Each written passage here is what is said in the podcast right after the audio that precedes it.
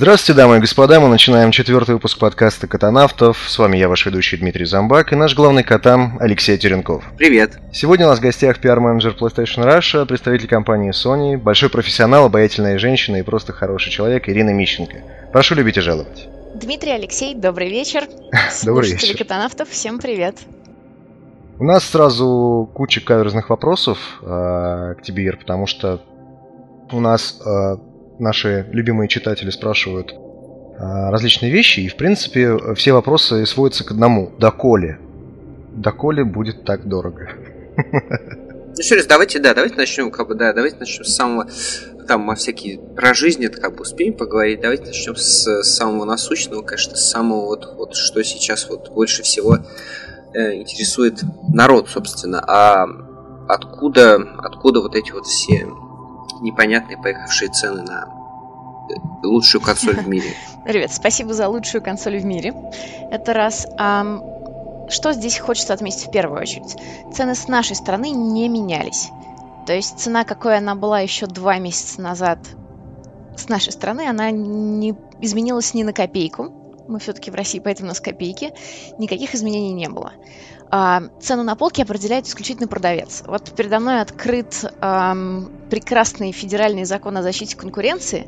И здесь в статье 10 очень черным по белому, потому что я, конечно, не хочу даже брать на себя ответственность комментировать такие сложные документы юридического характера, как вот этот прекрасный монопольный закон, но тем не менее, все, что касается недобросовестной конкуренции, очень четко говорит о том, что мы не имеем права вообще никак влиять в данном случае на цену на полке.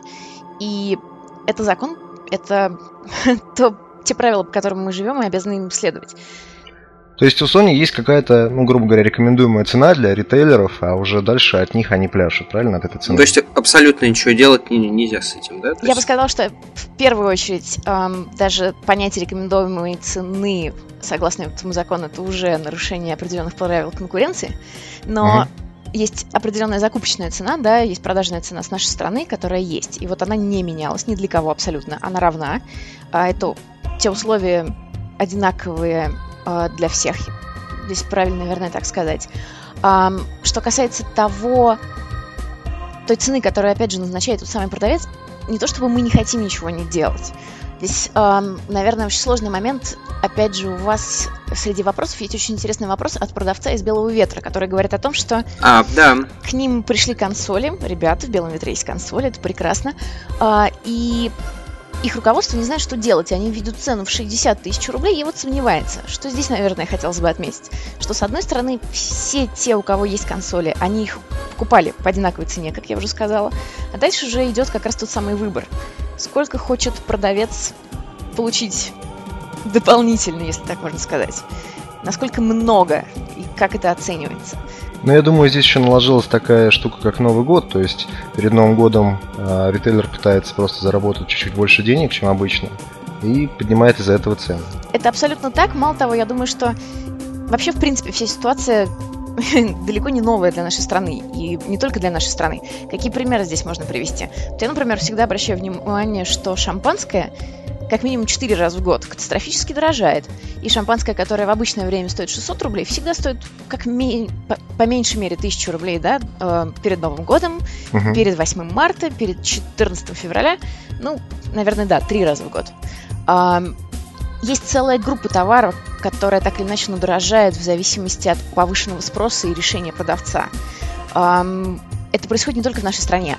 Если просто посмотреть на объявления на Амазоне, да, э, очень многие предложения сейчас на PS4 начинаются от 600 и заканчиваются там, полутора тысячами долларов.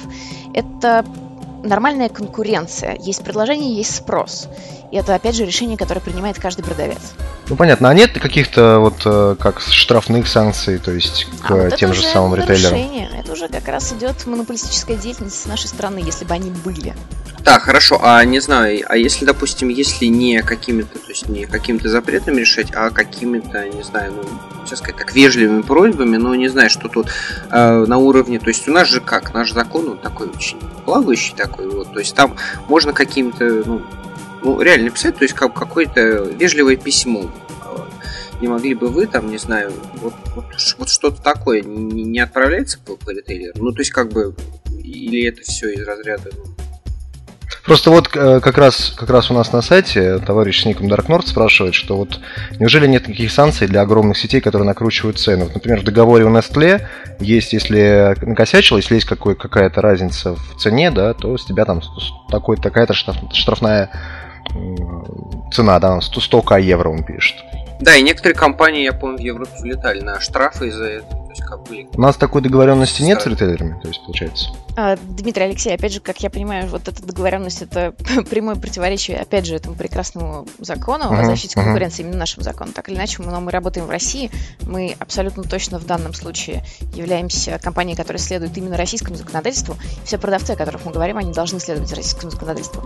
Поэтому то, что происходит с Nestle, мы не можем комментировать. Что касается договоренностей, опять же, с ритейлерами в какой-то устной форме, просто в э, адекватном ведении бизнеса в данном случае, да, наверное, если так можно назвать.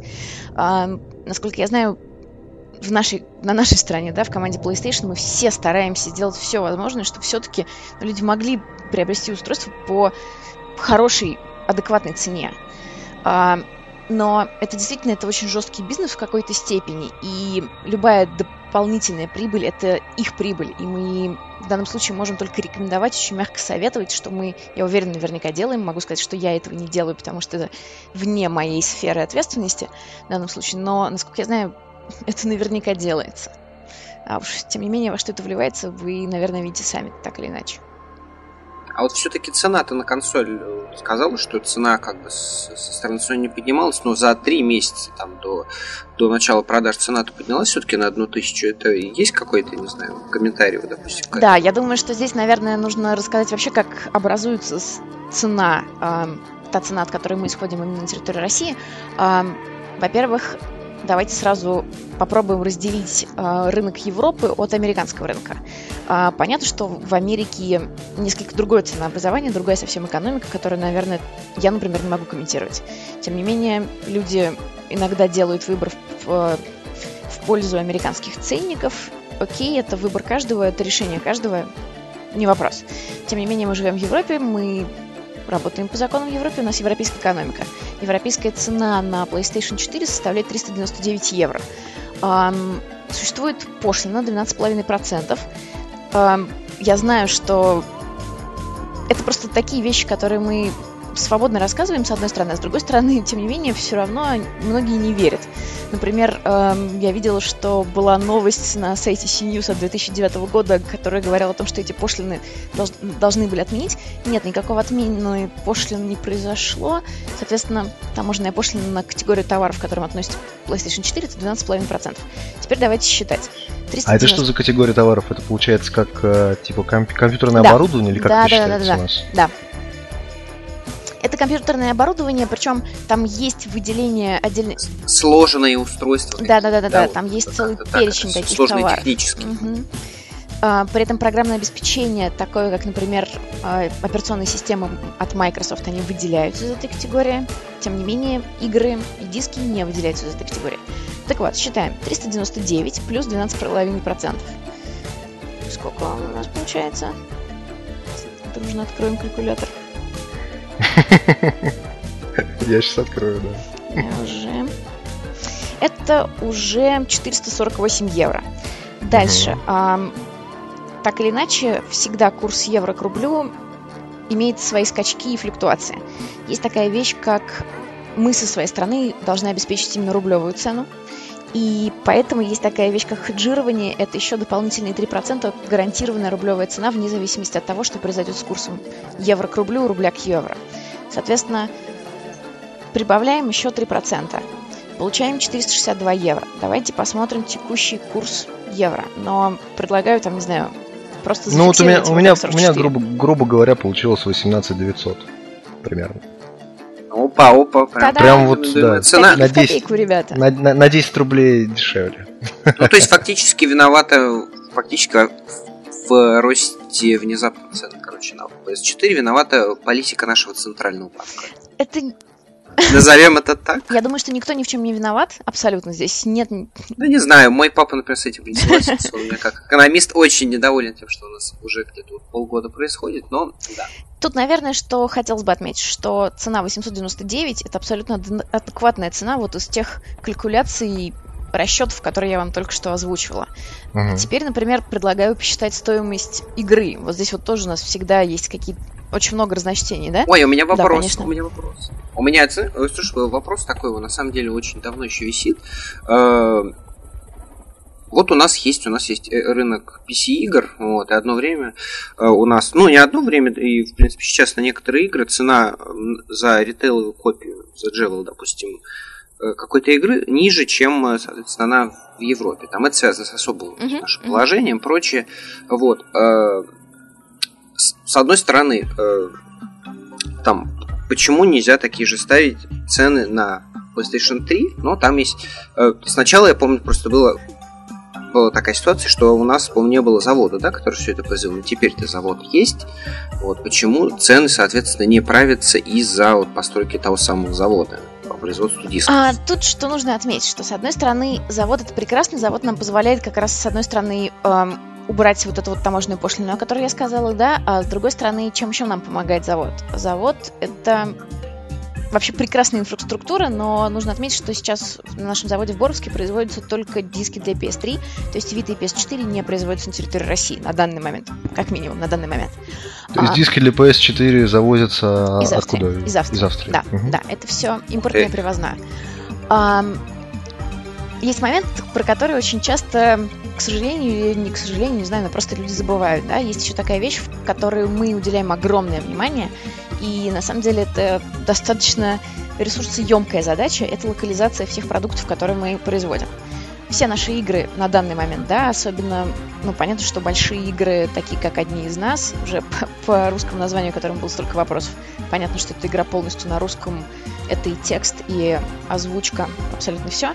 Эм, все детские проекты, такие как Вандербук, Книга зелий, Прогулки с динозаврами, абсолютно все переводится на русский язык. Я могу сказать, что стоимость озвучания одного проекта — это очень немаленькие деньги. И да, у нас есть завод в Боровске, но мы стараемся и повышаем качество нашей собственной работы над этими проектами, вкладываем в это все больше и больше ресурсов, которые, возможно, у нас, да, были появились просто новые с открытием завода в Боровске. То есть это просто несколько, возможно, такой другой аспект этого вопроса. А такой вопрос, может быть, немножко не очень связан с э, выпуском дисков. Э, как-нибудь э, вообще окупается то, что у нас э, ну, идет локализация игры? То есть я знаю, что есть куча игр, которые были специально локализованы для PlayStation 3, но они продались не, не особо хорошими тиражами. То есть э, и, или на это не смотрят и просто считают, что необходимо локализовывать э, все игры, которые поставляются, просто потому что они поставляются в Россию. Здесь, во-первых, нужно сказать, что в данном случае решение локализации это решение каждого издателя, поэтому все, что я могу комментировать, да, в первую очередь касается именно uh-huh. издателя Sony Computer Entertainment, то есть наш, нас. Мы абсолютно точно считаем, что российский рынок требует российского подхода локального, поэтому вне зависимости от тиража мы делаем все возможное, чтобы локализовать. Тем не менее, есть еще и программные ограничения, здесь нужно отметить. Например, игра Soul Sacrifice, которая вышла в прошлом году, в этом году, точнее, в мае для PlayStation Vita, там были ограничения именно по поддержке э, количество языков в локализации. Их, если я не ошибаюсь, на тот момент выхода было всего 4. Вне зависимости от того, как мы хотели, что мы были готовы сделать, увы, это были программные ограничения, мы ничего не могли сделать в данном конкретном случае. Я думаю, что мы понимаем, что игра Soul Sacrifice это почему хороший пример, потому что это достаточно нишевый продукт, так или иначе. То есть это не не Call of Duty, не Battlefield, не одни из нас. Это все-таки продукт с определенной аудиторией. Но, тем не менее, и здесь мы были очень за локализацию, вне зависимости от тиража. Увы, не получилось. Как-то так. Ну, то есть это зависит от издателя, и, грубо говоря, вы можете отвечать только за свои игры, да, правильно? абсолютно точно. Mm. Так, все-таки вернемся к PlayStation, на самом деле, э, к такому, к такой теме, как э, поставки. Мы с тобой уже обсуждали, ты говорила, что, в принципе, проблем особых с поставками нет. Да, могу сказать, что поставки регулярные. То есть не могу сказать, что вот сейчас они каждую неделю, просто потому что уже начались европейские каникулы рождественские. Вот. Вот, и в связи с этим вопрос, соответственно, сейчас вот, допустим, вступает Новый год, он потом наступит, э, когда ожидается, допустим, э, такой какой-то вот прям именно э, крупный завоз, когда точно, допустим, люди могут выдвинуться в магазин, потому что в некоторых магазинах при желании можно найти цену именно рекомендуемую и, в принципе, купить реально. Так что пугать уж прям так большими ценами хочется. Большое спасибо, что не хочется, это правда. Я думаю, что уже после новогодних праздников, уже с конца января, на самом деле мы где-то в какой-то степени сами повышаем ажиотаж, да, потому что мы все, конечно, хотим консоль здесь и сейчас новую. Это абсолютно понятное желание. Мы все хотим сделать близком самый лучший на свете подарок. Именно поэтому все хотят ее сегодня. Есть ощущение, что после новогодних праздников ситуация все-таки наладится, какой-то вот этот бумирующий спрос и желание купить сегодня именно и по любой цене, оно все-таки должно уменьшиться, и все те, кто хотят действительно именно консоль, вне зависимости от дня недели и времени года, смогут ее купить по хорошей цене. Да, это было бы замечательно, если бы наши ритейлеры э, не хотели бы денег, но, видимо, все-таки, вот, вот правильно сказал э, парень, который работает э, в сети Белый Ветер, то что действительно, если вы хотите купить консоль задорого, то вы можете на горбушке или там на Авито ее спокойно купить задорого. А если вы хотите купить ее задешево, мы дожидаемся окончания праздников новогодних и где-нибудь там в феврале берем себе консоль по рекомендованной цене, правильно? Я думаю, что это очень, очень грамотный, где-то логичный, экономически верный подход покупателя. Но опять же, те, кто хотят купить здесь и сейчас по любой цене, они, наверное, это сделают в любом случае или уже сделали. Ну, это как повторяется ситуация с продажами айфонов да. в России. В принципе, все то же самое. А вот э, официальный ритейлер есть у PlayStation в России? Mm. Ну, вот если не брать, допустим, именно Sony, вот как официально, вот как их фирменный магазин. Но даже фирменные магазины в данном случае есть там какие-то определенные внутренние ограничения, потому что есть франчайзи и есть не франчайзи в данном случае. А. Но я бы сказал, что нет, у нас нет какого-то единого, они все для нас равны и любимы одинаково.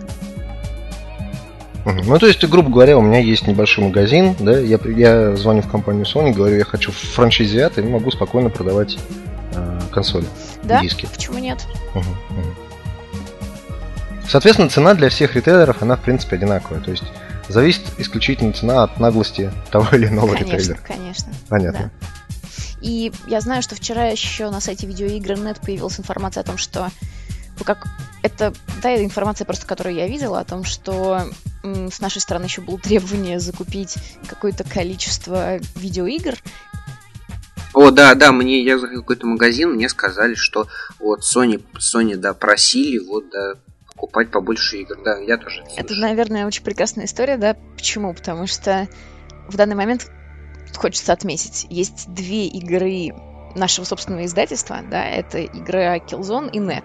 Но, как я понимаю, те игры, которые они также предлагают, тем не менее, с той же аргументацией, и аргументация с их стороны абсолютно не меняется. Это далеко не игры Killzone и NEC. Поэтому вот персонально у меня эта аргументация вызывает определенные вопросы. Ну, то есть это, это не официальная позиция Sony, это, видимо, просто жел, желание... Сговор. Желание, сговор ритейлеров, грубо говоря. Тоже не могу комментировать, да, потому что я явно mm-hmm. не в этом сговоре. Ну, мы, мы сами, про, мы сами как комментируем нашим слушателям. Ну, ну, в принципе, как да, вообще у вас в компании относятся к, к этой э, не то что к ажиотажу, а вот, вот с этой вот с ценами, вот этот бред, который сейчас творится? То есть там отрицательно, положительно, или наоборот радуетесь, что, мол, вот наконец-то наши консольки там по нормальной цене начали продаваться. Если честно, я думаю, что у всей команды есть, эм, с одной стороны, понимание, что этот год совершенно особенный, но не только для нас, совершенно точно не только для нас, но для индустрии. Почему? Потому что, наверное, год уже где-то с сентября начался с таких очень громких историй, связанных э, с Grand Theft Auto, да, когда новости про GTA были везде, начиная от просто наших собственных твиттеров, фейсбуков и заканчивая федеральным телевидением. И уже тогда стало понятно, что этот год бумирующего спроса. И вот сейчас, возможно, этот спрос достиг какого-то своего апогея, да, потому что история о том, как кого-то били по голове и отнимали диски, они были уже в сентябре, собственно. Это вот... Я персонально читала эти истории. Я ничего не видела пока истории про PS4, но думаю, что они будут вполне.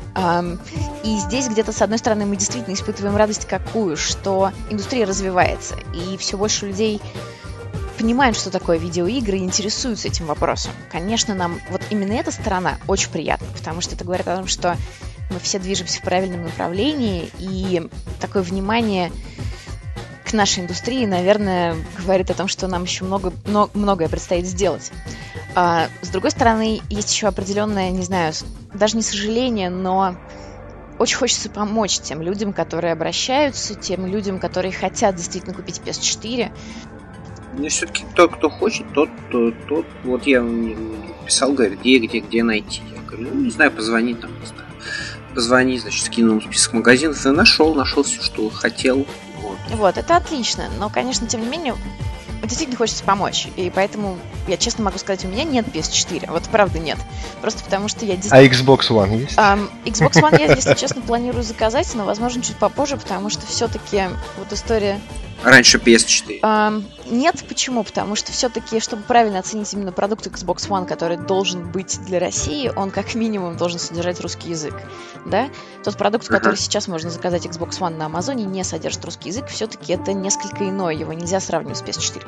У меня есть Xbox 360, uh-huh. много лет уже, у меня есть Wii, я люблю все эти приставки, честно, играю в них. Вот. Но Xbox One я буду ждать, когда он будет именно таким, каким он должен быть для России. Я почему-то думал, что э, в компании Sony запрещены другие консоли. Это, знаете, как вот в этой, как в Research in Motion, я помню, я читал этого э, Ильдара Муртазина, он рассказывал, что вот Research in Motion, который BlackBerry делали, у них были запрещены другие телефоны. То есть ты заходишь в офис и говоришь, что вот у меня там телефон Nokia, положи в корзиночку, вот выйдешь из здания, тогда получишь свою Nokia. А вот в этом здании только телефоны BlackBerry. Не знаю, что сказать, ребята. Вот я сейчас кручу в руках телефон BlackBerry, потому что наша почта привязана именно к ним. Могу сказать, uh-huh. что, может быть, с этими связаны проблемы, которые есть в компании BlackBerry. Так или иначе. Потому что все-таки нужно знать и сильные, и слабые стороны своего продукта. И честно могу сказать. И врага. И сильные и слабые стороны конкурентов тоже. Да. И, угу. честно, количество потрясающих отличных эмоций, которые мне дарят все мои консоли, это по-моему, оправдание для любого вопроса со стороны, почему у меня есть и то, и другое, и третье. Я просто люблю этим пользоваться. Ира, вот, вот такой глупый вопрос. Она э, Wii U. Wii U ты сказал, да? Или Wii просто? А, просто Wii. старый Wii, да. А, просто старый Wii. Во что на старый Wii ты играешь? Во что? Может быть, это странно, но мне нравится, начиная от Були и заканчивая Принцем Персии. И играть в Принц Персии с Вимоутом — это такое своеобразное ощущение честно, но это очень своеобразно, но мне нравится. Мне отваливаются руки, но это здорово. И поэтому я в это играю. А как вот э, насчет, э, ну, вот этих вот на PlayStation, которые выходили э, с, дина- с динозавром, я просто не помню названий. Прогулки Да, вот эти вот. Как Вандербук. Которые, да, которые с, с вимоутами, господи. Которые с мувами. С мувами, да, с мувами. Да. Um, ну, во-первых, здесь нужно сделать поправку. Во-первых, я девочка. Возможно, поэтому uh-huh. я так люблю эти истории. Но я знаю и большое количество мужчин любого возраста, которые просто стали фанатами как раз игры прогулки с динозаврами. Почему? Потому что ну, потому что динозавры. Да, потому это что динозавры. динозавры. Именно поэтому. И то, насколько это интерактивно, мне кажется, тоже все объясняет. Я очень, еще пока не успела поиграть, но очень жду. На каникулах обязательно поиграю в книгу зелий. Это история, которая мне всегда нравилась как раздел на Pottermore. Да, это сайт, который запустила Джоан Роллинг именно по вселенной Гарри Поттера уже несколько лет назад. Mm-hmm. Собственно, книга зелий — это возможность сварить все эти зелья, опять же, а, из по рецептам библиотеки Хогвартса, но у тебя перед тобой такой виртуальный большой нормальный котел, но в отличие от игры на компьютере ты не мышкой пытаешься перемешать все, что у тебя в котле, а все-таки движение рукой вместе с мувом — это определяющая здесь история, и вот персонально мне это очень нравится. Но опять же повторюсь, что это девочковая история для тех, кто любит готовить, обязательно полюбит и зелье варить. Вот. Я вот, кстати, так не видел, э, то есть я, я видел, э, по-моему, как раз по Гарри Поттеру, может быть, игрой, не помню точно. А, а вот с динозаврами там, там в чем смысл? Um, можно сказать, что игрок становится настоящим ученым. Он чувствует себя палеонтологом. Сначала он должен раскопать кости. Причем это натуральная у тебя в руке такая мини-пила, круглый ролик. а, и Ага. ты сначала... Я прошу прощения за детализацию, возможно, поэтому правьте меня, ребята, говорите. Ну, Ничего, мы вырежем. Да, вот без деталей. В общем, сначала э, игрок должен дробить камень, находить останки, собирать этих динозавров. Причем, так как это вся история совместно с BBC, вся фактика, на которой основана игра, это абсолютно проверенные, по крайней мере, на данный момент реальные факты. И поэтому игрок понимает там разницу в весе, количество костей в динозавре. Он может сравнить, что в динозавре полтонны. Что такое полтонны? Это 5 грузовиков или 250 грузовиков. И, то есть, вот даже такие задачки очень наглядные, мне кажется, ну, полезно и интересно. Соответственно, ты собираешь динозавров, потом ты понимаешь, чем их кормить, как их выгуливать. Это, конечно, не тамагочи, там есть определенная даже сюжетная линия, приключенческая линия, но при этом помимо каких-то классических видеоигровых приключений, ты действительно получается внутри энциклопедии. Ты узнаешь очень много интересных фактов. Да, возможно, это детская обучающая история от тех, кому от 6. От 6, там, не знаю, до, ну, минимум 14, я уверена, узнают много нового. Но я персонально тоже узнала много нового. В общем, и собирай, и изучай, и играй. Все вместе. Не, ну для детей, конечно, вообще незаменимая вещь. А те, у кого дети, это прям просто вот если... У кого есть PlayStation 3, кто играет в Uncharted, да, там еще и для для ребенка прикупить вот самое да, то. абсолютно так. А что насчет хардкорных игр? Как, как вот с хардкором у тебя обстоит дела? Я? А, я пытаюсь добить последнего босса в Том Брайдере. Наконец-то. Уверен, что, может быть, даже сегодня вечером это сделаю. Не то чтобы новый Том Брайдер это сильно хардкорная игра, конечно, но тем не менее. Я играю в разные игры, вот так вот скажу. Не, ну то есть, допустим, Xbox, если 360 брать, Gears of War, был пройден хоть Да, какой-то. не Dark Souls. Demon Souls. М, Dark Souls 2, я записалась на бета-тестирование, даже поиграла немного в нее. К сожалению, бетка была очень ограниченная по времени, а, но тем не менее, мне очень понравилось. И рассказывать Да, и нельзя. рассказывать пока нельзя, но мне очень понравилось. Странно. Не совсем я понял, почему нельзя ничего, ничего Тем рассказывать. более, что все примерно знают, что там будет. Ну, ребят, это да, это не наш, не наш продукт, не наша Ну да. информация. Мы Да, просто уважаем данное решение, я думаю, что. Вот, в общем, мне понравилось, я буду ждать ее. Очень хочу попробовать Хардстоун, как это не смешно. Ой, нет, Харстоун Да? отличный. Стоун прям, да. Главное только на планшетах все это дождаться и будет совсем просто. Прям то, что надо. Здорово, хочу, хочу. Но, собственно, и Brothers я прошла с огромным удовольствием. Понятно, что это ни разу не хардкор. Это такая очень нишевая история, но, не знаю, потрясающая история. Очень здорово.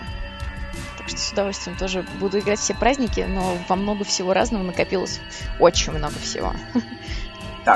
Я вернулся к каверзным Да, я вопросам. вернулся тоже к вопросам. А вот Каверзным вопросом, знаешь, каким? Э, по поводу, собственно, игрового бума.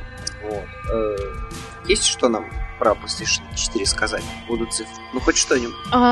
все, что мы можем сказать сейчас, я думаю, что это, наверное, где-то ребята Алексей и Дмитрий уже наверняка знают, но за первые две недели продано 2,1 миллион устройств, но это в мире. Мы, к сожалению, не вправе называть какие-то локальные цифры, тоже политика компании в данном случае. Но вот из локальных фактов могу сказать следующее, что мы абсолютно точно свой первый миллион продадим достаточно скоро. То есть первый миллион PS3 мы продали как раз в этом году. Однозначно, что PS4 первый миллион наступит сильно быстрее, Куда куда, быс- быстрее в разы. А еще, мне кажется, очень интересный факт, его ни- нигде мы еще не озвучивали. Официальный лонч в Европе состоялся 29 ноября, и несмотря ни на что, но первая система, которая зарегистрирована была в PSN, именно в рамках вот этого европейского официального лонча, это была первая система из Владивостока.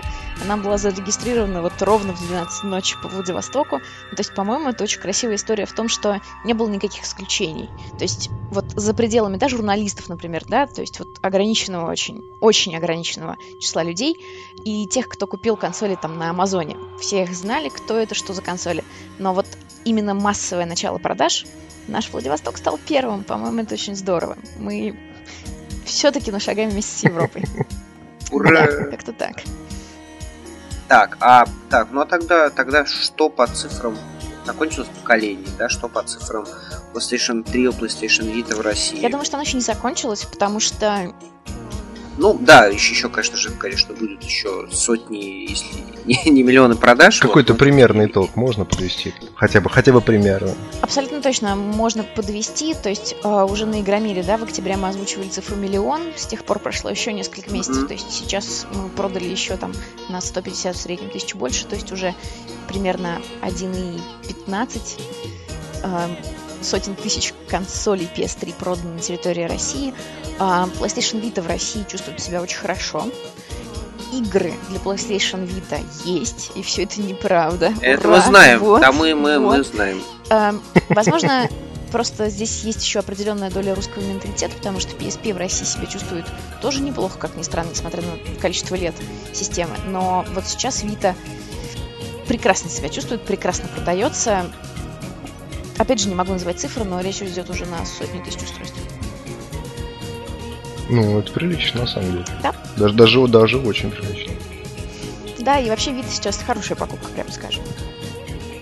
Такой вопрос эм, задает наш читатель Максим Плотников. Спрашивает, э, есть ли какие-то э, влияния, скажем так, у э, российского представительства Sony на э, цены в PSN именно?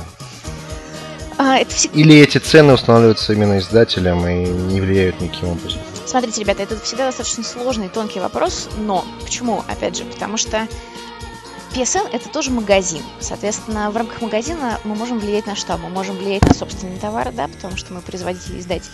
Есть еще товары других издателей. Вот, опять же, решение, по какой цене продавать игры Electronic Arts. Другие игры принимает конкретно та компания, которая их издает. Поэтому, опять же, не комментирую. Вот на примере ну, да, то есть на примере, э, ну, как говоря, Assassin's Creed 4, да, для PS4, то есть... Это вопрос к Ubisoft. Цена сколько там? Э, да. Вопрос к Ubisoft, да, который на то, что цена стала 2000 рублей, то есть это все не, это не абсолютно PSN. PSN. Почему? Потому что мы можем посмотреть, я специально даже открыла Store Sony Entertainment Network RURU, да, это тот сайт, который я могу смотреть сама с компьютера, который копейка в копейку отображает то, что я вижу внутри системы.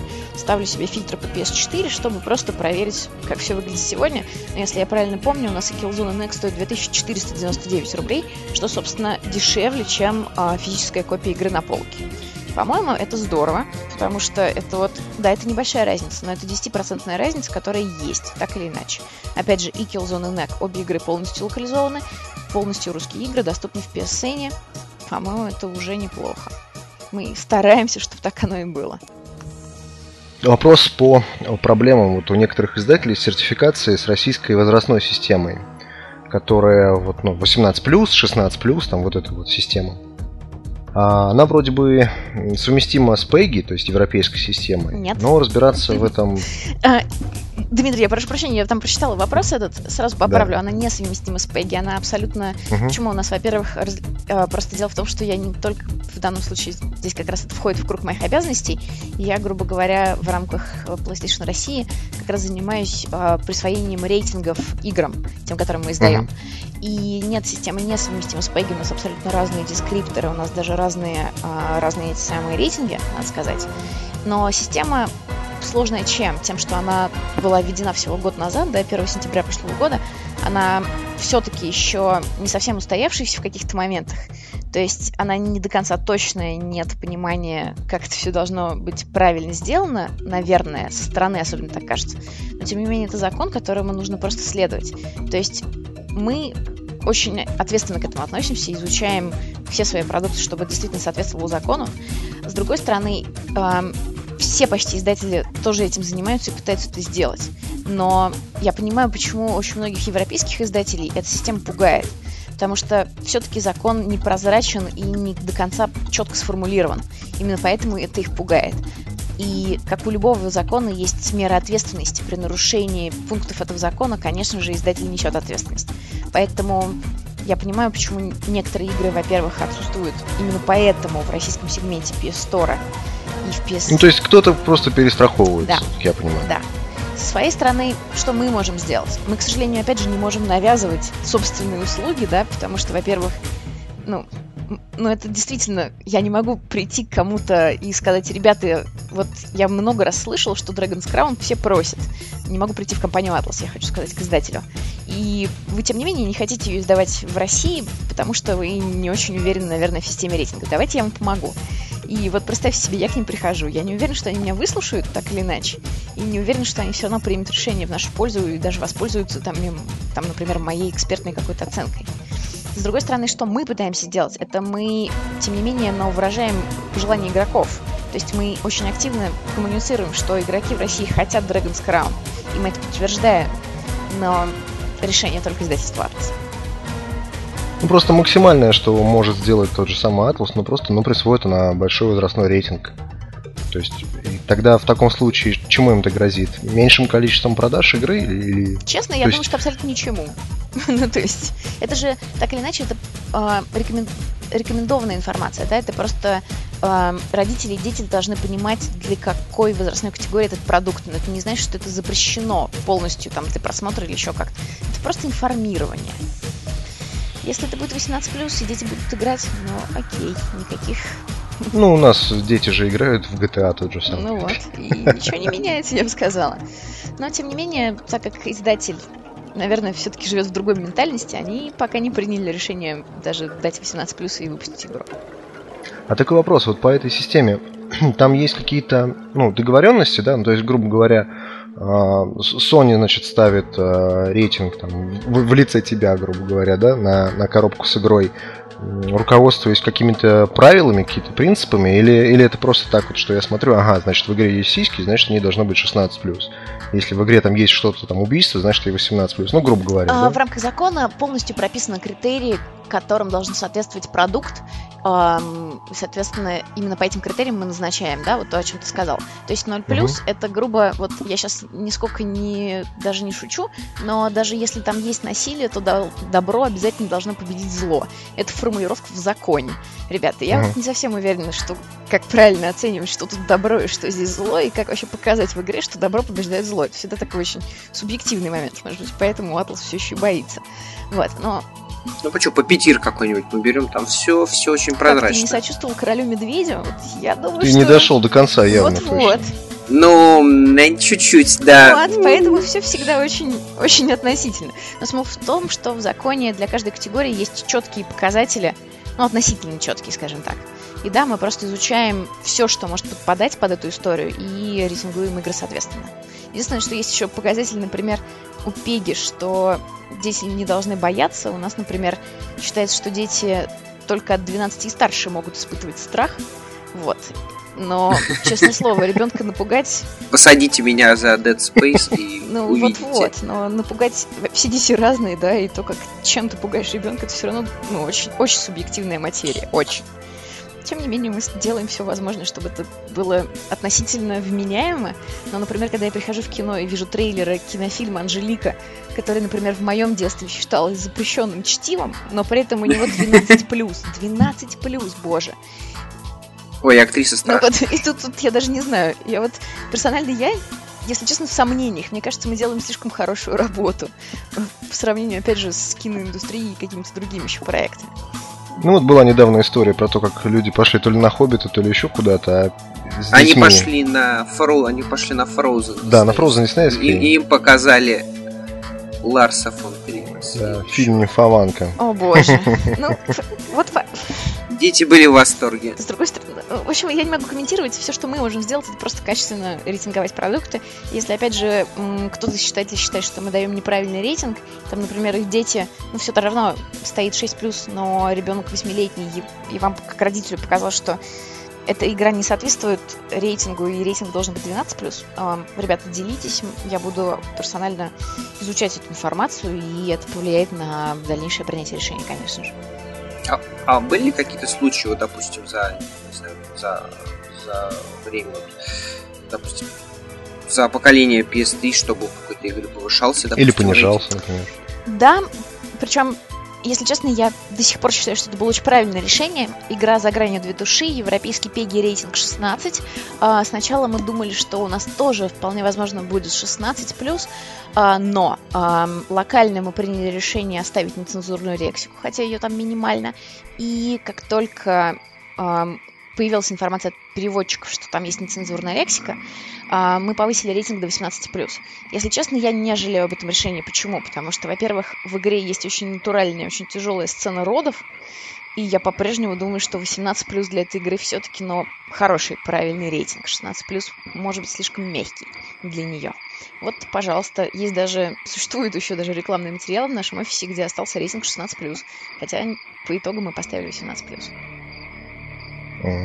Ну, то есть, а, еще такой вопрос по поводу этой рейтинговой системы. Есть какие-то правила, да, внутренние, то есть э, по поводу того, как присваивается рейтинг, они там, допустим, доступны э, другим компаниям. Ну, грубо говоря, не знаю, позвонят вам из представительства Microsoft, ну, предположим, что такое произошло, я, конечно, в это не верю, но предположим, и говорят, что, ребят, вы знаете, вот мы столкнулись с тем, что вот на Xbox у нас есть игра, не знаем, какой рейтинг э, присвоить, а игра, допустим, мультиплатформа.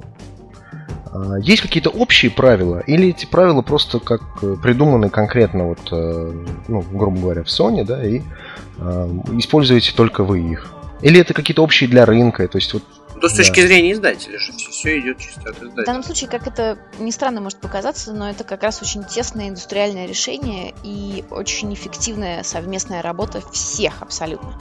А, когда только закон должны были принять, проходило очень много совместных встреч, где участвовали и мы, и компания Microsoft, и Electronic Arts, и Ubisoft, и, конечно же, Soft Club, и Новый Диск, ну, в общем, почти все игроки на рынке. И, например, даже то, как э, выглядят стикеры, просто вот даже значок стикер, а, это в первую очередь инициатива компании Soft Club, это полностью их, да, где-то разработка. Мы хотели, чтобы все было единообразно, и люди понимали, что именно вот этот стикер означает рейтинг. А, опять же, в кино рейтинги выглядят абсолютно по-другому. И вот то, что, опять же, я вижу в кино, они разные. Мы же со своей стороны очень постарались, чтобы это было индустриальное, общее, принятое совместное решение. И здесь все-таки, но ну, мы стараемся все делать единообразно для всех. То есть я знаю, что компания Soft Club повышала рейтинг у одной из игр, когда появилось дополнение к этому закону, связанное с, э, как бы это правильно выразиться, с ориентацией и так далее. Они меняли Ребята, я вас очень попрошу это подумать, как это правильно лучше озвучить, и, может быть, вырезать этот кусок, но тем не менее, потому что это что тонкая материя. Окей. Но смысл в том, что Soft Club менял рейтинг, и здесь мы действительно... Нет, GTA 5? Нет, GTA 5. Это была вообще какая-то детская игра, у которой раньше был рейтинг 12+, стал 18+. Да. Опа. Mm-hmm. Но смысл в том, что это действительно очень индустриальная, очень, очень тесная работа всех вместе. Да, Microsoft нам пока не звонили, но, тем не менее, вполне возможно, они в какой-то момент позвонят, и мы будем рады им помочь, так же, как я уверен, что если мы им позвоним, посоветуемся, они тоже обязательно ответят. То есть тут нет никаких вопросов. По поводу появления э, игр в PSN, то есть в разных странах, не только в России, там на Украине, э, тоже, как я понимаю, все исключительно от издателя зависит. Абсолютно так. Мало того, э, когда вот прош... Э, я могу сказать, что еженедельно я стараюсь отслеживать, чего не появляется в России. Просто чтобы видеть всю эту картину, потому что вопросы ну, задаются постоянно, да, и вами, ребята, и пользователями. В общем, все, всем интересно. Так или иначе, но продуктов, которые отсутствуют в России, их не так много, но они есть. Ну и в Украине, конечно же, тоже. С другой стороны, нужно сказать, что и на других рынках, в других странах всегда есть продукты, которые тоже отсутствуют. И набор этих вещей разный. То есть, например, на этой неделе у нас не вышел эпизод Walking Dead, один из эпизодов, только для России. Опять же, это решение исключительно издателей и прокатчика. Я уверен, что в данном случае оно связано просто с определенными авторскими правами, ни больше, ни меньше. А, надеюсь, что на следующей неделе, может быть, вообще все будет абсолютно таким же, как в Европе. Но да, это решение издателя, потому что PS это, грубо говоря, просто витрина, и здесь права у всех равны. То есть мы всем предоставляем совершенно равные возможности. Это абсолютно точно. Такой вопрос. Спрашивает Никита Михайлов, «А как изменялась пиар-политика с течением времени? Как обстоят ситуация с коллекционными изданиями, предзаказами и соответствующее мнение издателей о нашем рынке? Что вообще можно сказать про пиар-политику Sony вот в России за последнее поколение на PlayStation 3? Как вы оцените свою работу? Спасибо за вопрос, но если честно, я думаю, что это точно не мне нужно оценивать нашу работу, а вам нужно оценивать в первую очередь нашу работу, так или иначе. Я надеюсь, что даже ситуация с PS4 показывает о том, что продукт, о продукте узнают абсолютно другие категории и слои населения, которых мы даже никогда, возможно, не могли мечтать. Но понятно, что это далеко не только не наша заслуга в том плане, что, ну, не моя. Это, во-первых, работа всей команды, всей европейской и мировой команды. Это работа всех русских журналистов, вас в первую очередь, которые нам очень помогают. Поэтому, мне кажется, мы стали справляться неплохо, но понятно, что нет предела совершенства. Чай вдвоем на запуске PS4. Я помню. Ну, вот. Приходил там один из. да. Да, смешно было, забавно. Это не наша была история, потому что это, вот этот был элемент со стороны им видео. Это же был именно лонч в их магазине. Вот, поэтому чай вдвоем это было А, кстати, насчет насчет лонча э, вот в видео, да, в некоторых, э, в некоторых сетях, то в тех же западных, насколько я помню, продажи PS4 начинались в, ну, в нули прям, то есть вообще совсем открывались двери. Вчера, насколько я помню, нет, не было такого. В том плане, что не, почему нельзя было у нас, допустим, провести прям такие, прям совсем очень, очень ранние продажи за практически вот за 20, получается, часов где-то начала запуска. То есть ты хочешь сказать, что 28 января... Э, фев... О, господи, какой месяц? Все уже. 28 ноября уже с 10 утра кто-то начинал продавать консоли в Европе? А, так. Или я это путаю с GTA Мне кажется, 5? А, мне, мне очень... Продажи в видео, насколько вот по моей имеющейся информации, это одни из самых ранних начавшихся продаж в Европе, потому что касса была открыта в 10 часов вечера 28 ноября, при том, что официальный старт продаж 00 29 ноября, да, при том, что это в видео началось с 22 часов. Далее волна последовала, Белый ветер открыл продажи в 00 часов. Собственно, это могли сделать любые магазины, по желанию. Вот, вот а, соб, собственно, а, то есть это желание, э, то есть магазин... Ну, конечно, и возможности, просто потому что не, не так много магазинов, в принципе, в стране, прям скажем, работают круглосуточно. Я, например, иногда еду себе не могу ночью купить, а уж не говоря PS4. А хочется и еду, и PS4 купить. Вот так, вот как-то так. В общем, были вольны абсолютно всех, все, никаких ограничений с нашей стороны точно не было. То есть фактически это, то есть магазин может решить, да, то есть мы хотим за, грубо говоря, э, раньше всех начать продавать, то есть их хотите ну, продавать. Да, да, вот именно с, с начала официального времени продажи, то есть с 00 часов 29 ноября, каждый магазин мог открыть двери и продавать. Ир, такой вопрос. то люди спрашивают у нас, опять же, на сайте, может быть, это, тебе это неизвестная информация, может быть, известно, ну, все равно ответишь, что, что знаешь про это по этому поводу. Какие вообще политика Sony в плане переноса, грубо говоря, игр старых там от PlayStation 3 в э, библиотеку PlayStation 4, то есть будут ли они там переиздаваться игры, либо они будут доступны через Гайкай там и так далее. То есть что-нибудь об этом известно вообще или как? Или это все еще пока дела давно, давно минувших дней, то есть это еще и будет известно только, может, лет через пять. Ну, я надеюсь, что не через пять, а уже к концу 2014 года. Почему? Потому что э, бета-тестирование именно Гайкая, да, вот именно перенос версий для PS и PS3 игр, доступных сейчас э, в библиотеку игр, которая будет доступна на PS4. По идее, именно этот процесс должен начаться уже с внедрением как раз Гайкая и бета-версия, бета-тест э, назначен на какой-то пока непонятный момент 2014 года начнется все с Америки. Это как бы публичная информация на данный момент. То есть это, я думаю, что знаете, как вы, так и многие другие. К сожалению, пока никаких больше деталей нет, но... Ну, то есть региональных никаких подробностей, Никаких пока да? подробностей, но вот то, что я знаю эм, из общения с Джимом Райаном, например, который приезжал в этом году несколько раз к нам в Россию, за цифровой дистрибуцией однозначно будущее, и мы все очень надеемся, что все пройдет очень гладко, и Гайкай запустится не знаю, я персонально очень жду. Как я понимаю, руководство светло смотрит в это цифровое будущее и связывает с этим огромные, огромные надежды. Опять же, для того же Гайкая, как я понимаю, необходимо строить какие-то дата-центры, какие-то размещать сервера здесь, там, в Москве или там где-нибудь там в Самаре, но в любом случае в России, потому что если они будут находиться в Европе, то особого качества игры не будет из-за счет пинга, за счет всего того, ну что это будет по сети очень долго и тормозить. Мне кажется, это почему сложный вопрос? Потому что вот то, что мы видим даже, да, а, со скоростью передачи данных в рамках PS4 и со скоростью, со скоростью скачивания, так или иначе, но все-таки, возможно, сейчас уже проблемы с пропускной способностью уже даже не в том, где расположен сервер, так или иначе. А, я надеюсь, что все-таки технология пошла вперед, и точка физическое расположение все-таки ее значение сейчас немного но уменьшается, именно благодаря тому, что немного по-другому все это обрабатывается и вычисляется.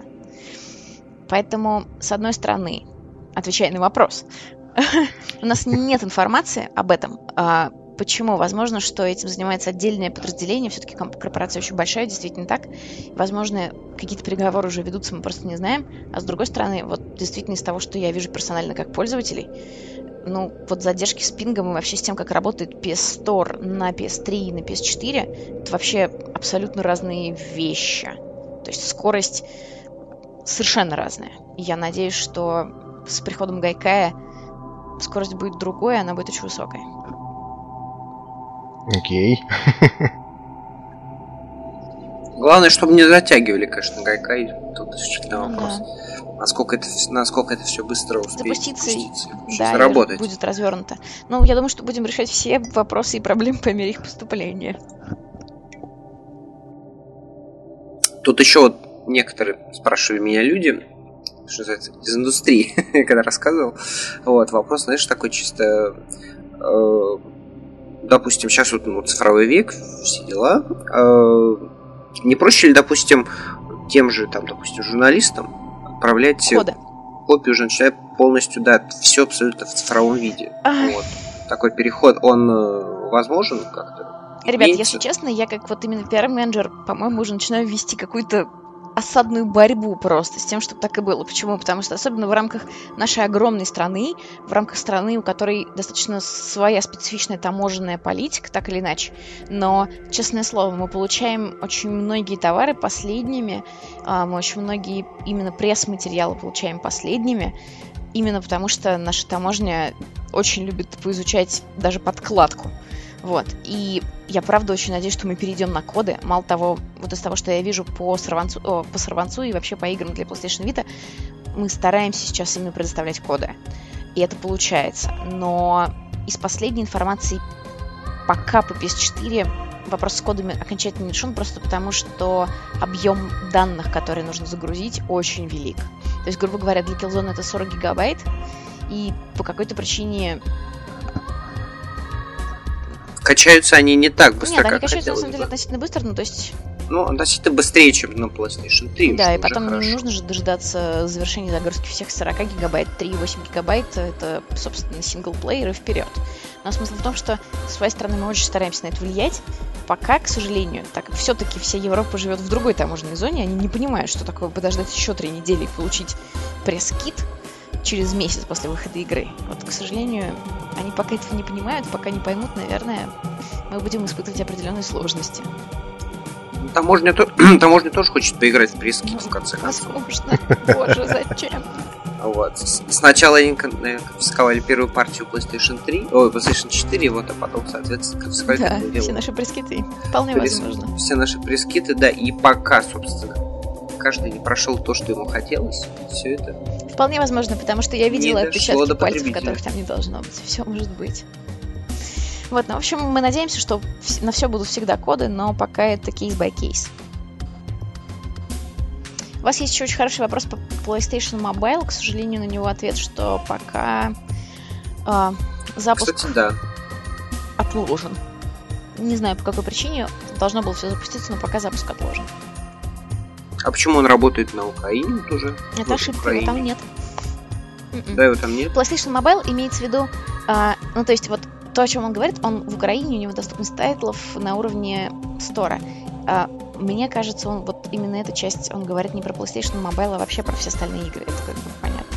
А PlayStation Mobile это набор игр, которых, которые, по идее, делают там, разные независимые разработчики, и они совершенно разные могут появляться как игры на Вите, там, на телефонах и наоборот. Но вот пока в России, в Украине, в Казахстане и Беларуси этот сервис, запуск этого сервиса несколько отложен. А вот, слушай, знаешь, какой вопрос? Эм, получается, что российское отделение, российское отделение PlayStation, оно, э, наверное, главное, наверное, получается, да, у нас СНГ? Но мы отвечаем за, нет, как бы, мы просто отвечаем за Россию, Украину, Казахстан, Белоруссию и еще несколько стран. Вот так вот. а, то есть других нет. всех. Собственно. Ну, весь регион СНГ получается. Ну, Прибалтика относится непонятно к чему, но не к нам. Ну, они хотят Европу, Да. значит, наверное, получает кого-то от Европы все-таки. Да. Вот такой ответ на этот вопрос. Еще есть у вас вопрос, будет ли Steam контроллер работать с PS4? Но, если честно, По-моему, это какой-то Ну, такой. тролльский вопрос, конечно, вопрос. нет. Не девочка, не Нет, девочка. ну, я думаю, что ответить на него может только Valve, потому что это не к нам. А с другой стороны, Да, гей. Вопрос гейбу, на самом деле. да. Но, с другой стороны, Бел- DualShock наверняка будет работать с любой приставкой, начиная от приставки NVIDIA, о, господи, NVIDIA и так далее. Вот. DualShock 4. Я, кстати, тут купил как раз э, контроллер PlayStation 4, подключил его себе к компу. Не могу сказать, что я очень доволен, но в любом случае он работает. А почему не очень доволен? Ну, потому что большинство игр сейчас рассчитаны на геймпад от э, Xbox 360. И для того, чтобы настроить э, контроллер, приходится назначать прям по клавишным, как, знаешь, было в начале там 2000-х, 90-х, да, когда были старые-старые геймпады, которые подключались в геймпорт на компьютере. Вот. То есть вот именно так он сейчас работает. А, я думаю, что это просто вопрос времени. Любимые игровые серии. Ир? Ну, вот так. Если честно, я большой фан от Mass Effect, я очень скучаю по Шепарду. Я очень люблю Devil, Devil May Cry, как это ни странно, наверное. Если... Понравился новый? Ам, Нет, судя по всему. Есть. Нет, на самом деле мне все равно понравился, просто потому что это может быть действительно странно, но как настоящий фангерл в данном случае я скучаю по Данте, по вселенной Данте. И как бы ни был плох или хорош любой новый выпуск, это, это в любом случае хорошо. Вот. И, в принципе, в нем очень много здоровского, очень многое понравилось. Но, м, не знаю, я скучаю по-другому немного Данте, ладно, окей, так можно тоже сказать. Ам, вот эти две точно абсолютно любимые, при том, если честно, God of War, мне кажется, значительно менее любимые, чем Devil May Cry. По многим А с позициям. Mass Effect какой был Шепард? Обычный стандартный Шепард? Или Фэм Шепард? Если честно, у меня был очень обычный и стандартный Шепард, у которого всегда был идеальный героизм и все прочее. С другой стороны, я думаю о том, точнее, я уже даже начала перепроходить всю трилогию заново, попробовать все совсем по-другому. Но когда начинаешь проходить первую часть игры, многое останавливает в том, чтобы все заново пройти, если честно, но нужно сделать Ну, это. надо сделать над собой Посмотрим, усилие, что получится. чтобы играть, играть Да. в первый Mass Effect. Лучше сразу со второго начинать. Ну ведь как же, ну ведь э, те самые первые культовые решения, они же все равно в первом тоже есть, и они потом везде с тобой. А как же на, как же на перепо- перепройти на PlayStation 3, допустим, где, где все? Второй части можно выбрать. Все решения и вообще. Если честно, у меня Mass Effect пройден на Xbox 360. И Там-там-там. Так или иначе. Да, но я планирую проходить его тоже там же, просто потому что уже, как бы, раз начала, надо доделывать там же. То есть на Xbox нету, да, вот этого Есть, выбора, есть? да? Тоже Во второй есть. части есть? То же самое. Но все равно, как-то... я Не знаю, может, это как-то хал- очень хардкорно и олдскульно, но я хочу все сделать по чесноку и с самого начала. Вот, мне очень нравится Биошок, хотя, ам, если честно, прохождение именно Инфинита в какой-то момент приостановилось очень сильно, но, тем не менее, Биошок прекрасная серия.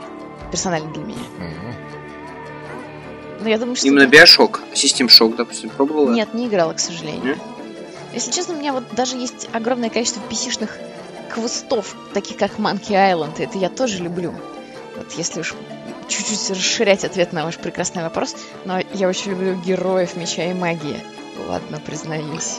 Кто в нашей стране не любит героев Я- меча и магии? Вот. Ты просто не играл. Ты просто не играл. Поиграл бы, тогда полюбил бы. Ну, это просто из детства, это правда из 80-х. Это просто one, one love. Это вот еще из черно-белых. Вот как-то так, наверное, такие примерно моя серия. Я хочу поиграть, вот, например, на эти праздники, сделать усилия над собой и пройти трилогию Ratchet Clank. Потому что мне кажется, что она почему-то именно в России достаточно недооценена. Да ее просто никто не заметил. Так или иначе. А потому что у нас все, да, у нас там в Крэше все играли, вот, а вот в Ratchet, в Ratchet ну, далеко не все играли. Да, вот я хочу вот это пройти. Спайра, кстати, тоже неплохая. А Декстер? Тоже нужно бы пройти. И Слая тоже хочу пройти. Ну, в общем, много вот эти вот трилогии, которые почему-то в моем детстве отсутствовали, но хочется уже составить персональное мнение, детальное, очень глубокое. Попробую, в общем. Посмотрим, как она пойдет. Мне кажется, пора уже в КНЕК играть. А, если честно, то я играю в НЕК на айфоне. вот. И это тот момент, который я очень жду, именно когда у меня появится своя PS4, мне безумно интересно, как будет выглядеть синхронизация всех моих трофеев на айфоне в этой примитивнейшей игре. Э, приложение для айфона NEC — это матч э, три элемента и больше, и тем не менее ты собираешь кучу всяких артефактов и трофеев, которые у тебя будут доступны для PS4. И вот мне кажется, что момент синхронизации именно моего айфона и PS4 — это момент, который я буду очень ждать, потому что у меня тут уже все собрано. Ну, то есть такая, да, подготовка какая-то. Да, я оттягиваю. Плацдарм. Для рывка. Что насчет игры, которая вот. разорвала рынок э, в сентябре? В, в году. Ну, всем просто срезал продажи. Это ну почему срезала? Ну, Нет, от, отобрала не срезала. часть, потому что многие люди решили, что стоит купить ее, а не покупать все остальные игры. Ну, наверное, здесь э, в сентябре от нас-то и не было таких сильных больших релизов. То есть здесь, наверное, FIFA не очень хорошо было в какой-то момент. Um, если честно, я уже посмотрела все видео прекрасные, забавные, где пропадают текстуры, или, например, где прекрасное тело на велосипеде едет по пустыне, и оно выглядит так прекрасно чумово, что вот ради этого я хочу поиграть. Но, опять же, мой промо-диск, который друзья из софт-клаба мне выдали тогда в сентябре я передала кому-то из журналистов и коллег, вот, поэтому я осталась пока без игры, но, тем не менее, мне кажется, вот здесь вот тот самый момент, когда она не совсем моя игра, вот так. То есть я не уверена, что она мне доставит столько удовольствия, сколько доставляет вам, например. Но я точно хочу ее пройти. В общем, GTA 5 более мужская игра, да? То есть в итоге у нас получается такое? А... В какой-то степени. А, так кажется, мы про GTA 5. Дмитрий, была какая-то... А ты про фифу, прости. Потому что, если я правильно помню, в сентябре у нас на самом деле было совсем мало релизов. правильно, я просто озвучил мнение какого-нибудь Васи, который сейчас нас слушает в выпуске. А, так О чем же мы, о чем же? Да, блин, аж на компе не вышел. Блин, что же бедного Вася. Да, он не сможет скачать с торрента. Ну, в общем, не знаю, возможно, есть все-таки разделение мужские и женские игры. Не знаю, не могу это комментировать. Но вот GTA не моя игра. Как, почему не можешь... Вот почему ты не можешь это прокомментировать? Потому что мне кажется, что это, в принципе, любое какой-то вот... Сексизм? Ну да, это не совсем... В общем, не знаю, это очень сложная материя, вот так, наверное. Но я понимаю, что мне нравятся несколько другие игры, чем моим коллегам, например. Я не, не могу играть в FIFA, не могу себя заставить. Я тоже не могу играть в FIFA, не могу себя заставить. High five. Вообще, отлично, но при этом... которые не любят. Вы чувствуете? Черт, а представляете, если мы это выпустим в эфир, что скажут нам слушатели? Это... Что, что скажет а Андрей, что нам а скажет? Андрей, да? что нам скажет. Хорошо, что он сейчас где-то рядом с Empire State Building. Но при этом я, например, фанат Формулы-1 с детства, и я ездил даже на гонки. Вот, поэтому вот как раз это момент, когда сексизм по-другому работает, мне кажется. То есть, не знаю. А что насчет кино, Каждому кстати, вот насчет Формулы-1 сейчас выходит, по-моему, или вышел уже фильм «Гонка» про формулу как раз. Ну там нас... Очень хороший фильм. Если честно, вот его не видела, но я буду явно очень ждать фильма по Гран Туризма, в котором уже, скорее всего, действительно будет э, сын Эртона Сенны. Вот это я буду очень ждать. Ну, гонку очень надо посмотреть, да? гонка прям. А фильм по for Speed но... как? А он уже разве Ну, он же выходит там когда-то. Ну, в четырнадцатом году, в любом случае. Ну, трейлер, трейлер он был. Ладно, я честно признаюсь, я смотрела все части Форсажа. Вот. Эм, и, наверное, обязательно посмотрю фильм по НФС тоже. А вот гонку тоже сто процентов посмотрю в празднике. Уж жаль, что не попал, когда он был в прокате. Ну, это был такой тяжелый, напряженный у нас момент, я помню. Вот, не удалось. А что вообще понравилось вот э, за год? Что смотрел? Что понравилось больше всего? И в плане игр, и в плане э, фильмов то же самое. И в плане сериалов, можно. Да, потому что у нас все-таки такой портал. Как ты видела, у нас очень... У нас... Ты, ты что у нас тут? у тебя свой портал есть. Я сериала маньяк, если честно, просто откровенный сериала маньяк, потому что я смотрю все без перевода на английском. И, например, если какой-то сериал транслируется в Америке а, по московскому времени это 5 утра, 6 утра, я его примерно в это же время начинаю смотреть. А, то есть сейчас я смотрю, мне кажется, одновременно сериалов 40, и вот за последние три месяца осенью у меня образовался безумное накопление недосмотренных сериалов, и я собираюсь вот как раз посвятить этому все новогодние праздники, можно сказать, вот, потому что так невозможно. Я уже очень хочу и никак не могу досмотреть много чего. А есть что-то любимое, вот. например? А, мне кажется, что не то чтобы я всеядна, но очень многие, очень разные вещи доставляют мне безумное удовольствие. То есть я, например, обожаю Хейвен, я очень люблю Грим, хотя я не могу даже объяснить, за что я их люблю, но вот Хейвен просто какая-то странно аддиктивная для меня история. Но при этом, конечно же, я смотрю Homeland, это тоже здоровская, отличная история. Breaking Bad. Но он уже закончился, что Breaking Bad, ура. А, да, но я бы смотрела, конечно Игра же. престолов. Нет, вот, кстати, единственная вещь, которую я не смотрю, и почему-то, если честно, пока не готова смотреть, просто потому что мне кажется, что последние три серии Сауф Парка, которые были посвящены Черной пятнице, они очень четко описывают те серии Игр престолов, которые я видела. Вот, поэтому я не готова посмотреть. Очень, кстати, шикарная серия Сауф Парка, посвященная противостоянию консоли. Это был великолепно. Обидно, что Xbox вот. Сейчас вот спойлер небольшой такой. Если честно, неожиданно. Я не ожидала такого конца не ожидала, правда. То есть эм, потому что были какие-то вещи, которые меня поразили именно по глубине того, как они были освещены в эпизодах. Например, то, как рассказывали о DualShock 4. Это было, если честно, я подумала, а не оплатили ли мы эти эпизоды, потому что слишком много подробностей, прям скажем, но нет, насколько я знаю, все по-честному. Вот, именно поэтому, наверное, с таким количеством отличных подробностей про DualShock 4 отсутствием при Xbox One чего-то толкового, конец был неожиданный, неожиданный и очень кровавый, очень кровавый. Ну, отлично. Вот, из кино я посмотрела «Хоббита» на прошлой неделе. При этом, к своему студу могу сказать, что первую часть я смотрю только сейчас и только дома. Потому что в прошлом году весь э, декабрь был в командировках, и я пропустила его. А, мне понравился очень «Хоббит», хотя книгу я с детства безумно люблю, много раз перечитывала, но явно мне нужно посмотреть первую часть, чтобы делать какие-то выводы. Конечно, я посмотрела «Голодные игры», и ну, как минимум, она лучше первой части, вторая часть. Вот, но при этом... Ну, это да, безусловно. Прям да. Но не могу сказать, что я буду ждать третью часть как-то сильно. Но все равно, наверное, посмотрю. Я посмотрела второго Тора, вот из совсем из последнего. А, но при этом надо сказать, что я посмотрела кучу странно нишевого кино из серии «Конец света», что-то там, которое... Армагеддец. Да, не... Там который же один, один который хороший, другой, который не очень. Который, да, который с... С Саймоном В общем, я смотрела... Вот я смотрела тот, где э, вся прекрасная голливудская братья молодых текущих актеров.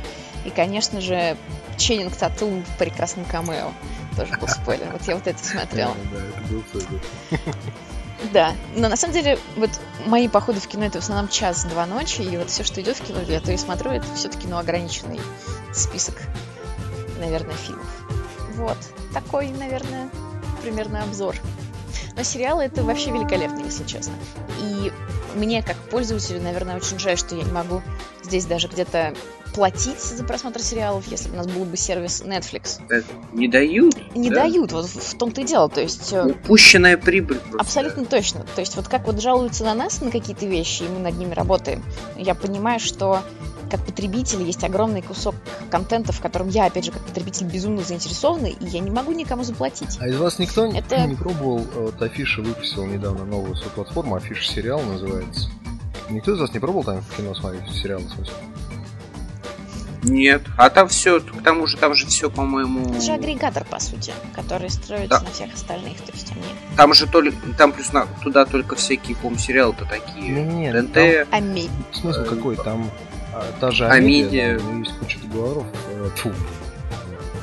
Куча договоров с э, другими компаниями. То есть, допустим, сериал выходит уже на русском, уже с озвучкой, например, если не хочется. Сейчас пока английские версии они пока не выкладывают, но обещают, что будут вместе с субтитрами, там, если надо. Вот. И говорят о том, что, в принципе, уже совсем скоро достаточно будет Просто ты заходишь, допустим, хочешь посмотреть новую серию, там, не знаю, той же Игры престолов, И она будет идти там, ну, буквально там через час после американской премьеры. Ну, звучит э, на, на бумаге и в интернете Фантастика. суперски, но вот мне кажется, уж ограничения, с которыми мы все как бы так или иначе сталкиваемся, это всегда то, что упираются, опять же, наши законодательства по авторским правам. То есть вот те продукты сериальные, именно которые я смотрю, я уверена, что их на 99% не будет. Почему? Потому что, например, опять же, это продукты Netflix, да, которые они снимали, а, это как минимум 4 прошлогодних шикарнейших абсолютно новых Карточный сериала, дом. там, начиная от Карточный дом, это э, Orange is the New Black, это Orphan... Orphan Black, Hellmore Grove. Ну, в общем, те сериалы, да, которые Netflix выпустил за один день, сразу же все серии. Но вот я точно знаю, что их там не будет, потому что все права только у Netflix. А я хочу их смотреть. Зачем тогда мне куда-то идти, если есть по-прежнему в данном случае абсолютно бесплатные американские сайты, которые все дело собирают? Я понимаю, что это неправильно, с одной стороны, а с другой стороны, в Америке те же телеканалы, например, официальная страничка, не знаю, Fox, кого угодно, а американцы могут в любой момент вернуться и посмотреть серию на этой же страничке. Но так или иначе, это все доступно только для жителей Америки. И они, с одной стороны, не просят с них никаких денег, да, они позволяют им бесплатно смотреть. Но в любое время удобное для них. И вот, Но с другой стороны, ограничивают тем, кто да, хочет. ограничивают географически. Вот Ты никогда не пользовалась там VPN каким-нибудь, чтобы смотреть там, допустим, тот же самый Netflix? В принципе, канал связи позволяет, на самом деле. В Москве так точно. Ну, Netflix же еще и как, он же как и ПО, да, то есть там еще кроме как подключения, там еще нужно, ну, да, как бы влогиниться, да, я так понял. То есть там дело не, не только, в- чтобы попасть на саму страницу там в интернете, да, еще. Да, там еще что-то дополнительно устанавливается. В общем, если честно, нет, я никогда не заморачивалась. То же самое, как я всегда пользуюсь и русским магазином Вплей, и русским стором. Ну, вот это, наверное, где-то мои какие-то внутренние ограничения. И, или, может быть, в общем, не знаю, надо либо заморочиться, либо перестать жаловаться, я это понимаю. Но я пользуюсь... Русский человек никогда не перестанет жаловаться, и, в принципе, мне кажется, пока, пока мы свои не получим, у нас есть повод жаловаться.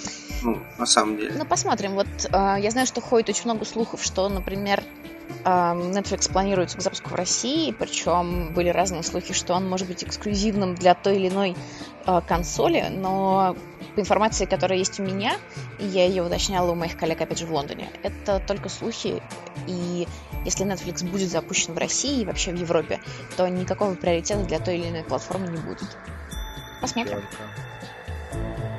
А главный центр Sony, получается, в Европе Лондон все-таки, да? А, в Европе, как- да, как Лондон. Мозг. мозг. Да, да.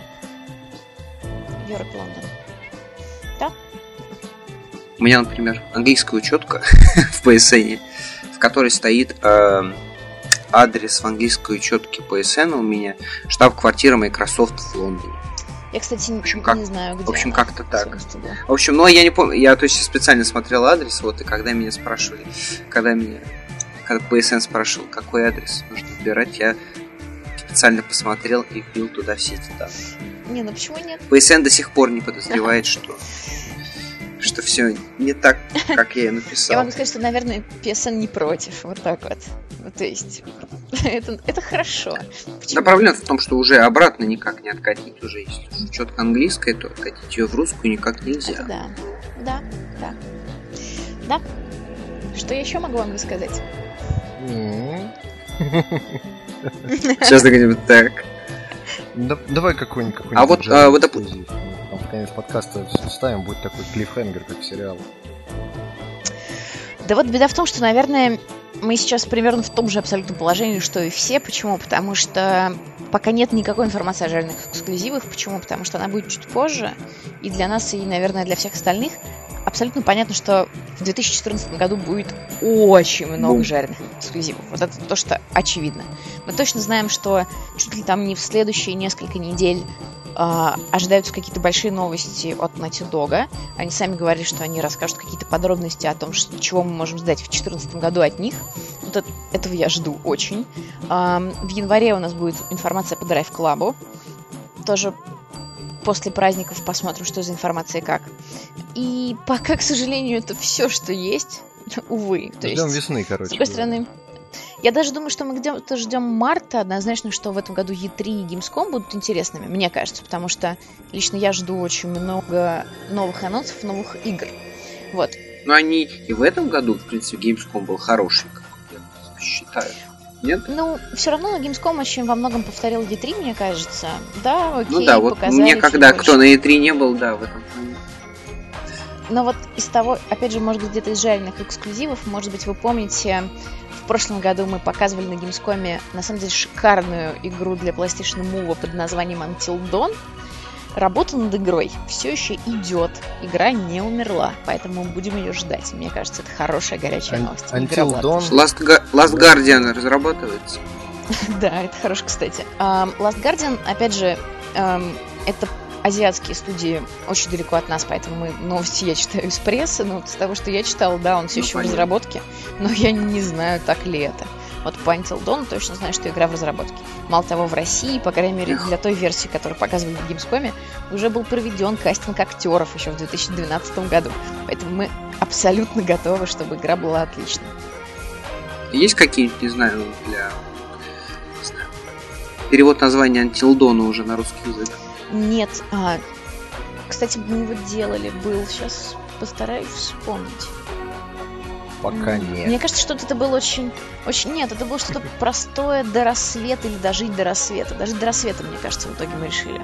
Но так как э, продакшн был приостановлен на какой-то момент, возможно, что мы вернемся к этому названию и пересмотрим его, просто потому что пока нет а, всей информации по игре. Я могу сказать, что вообще вопрос названия это очень сложный вопрос, потому что он всегда вызывает невероятное количество споров в нашей команде.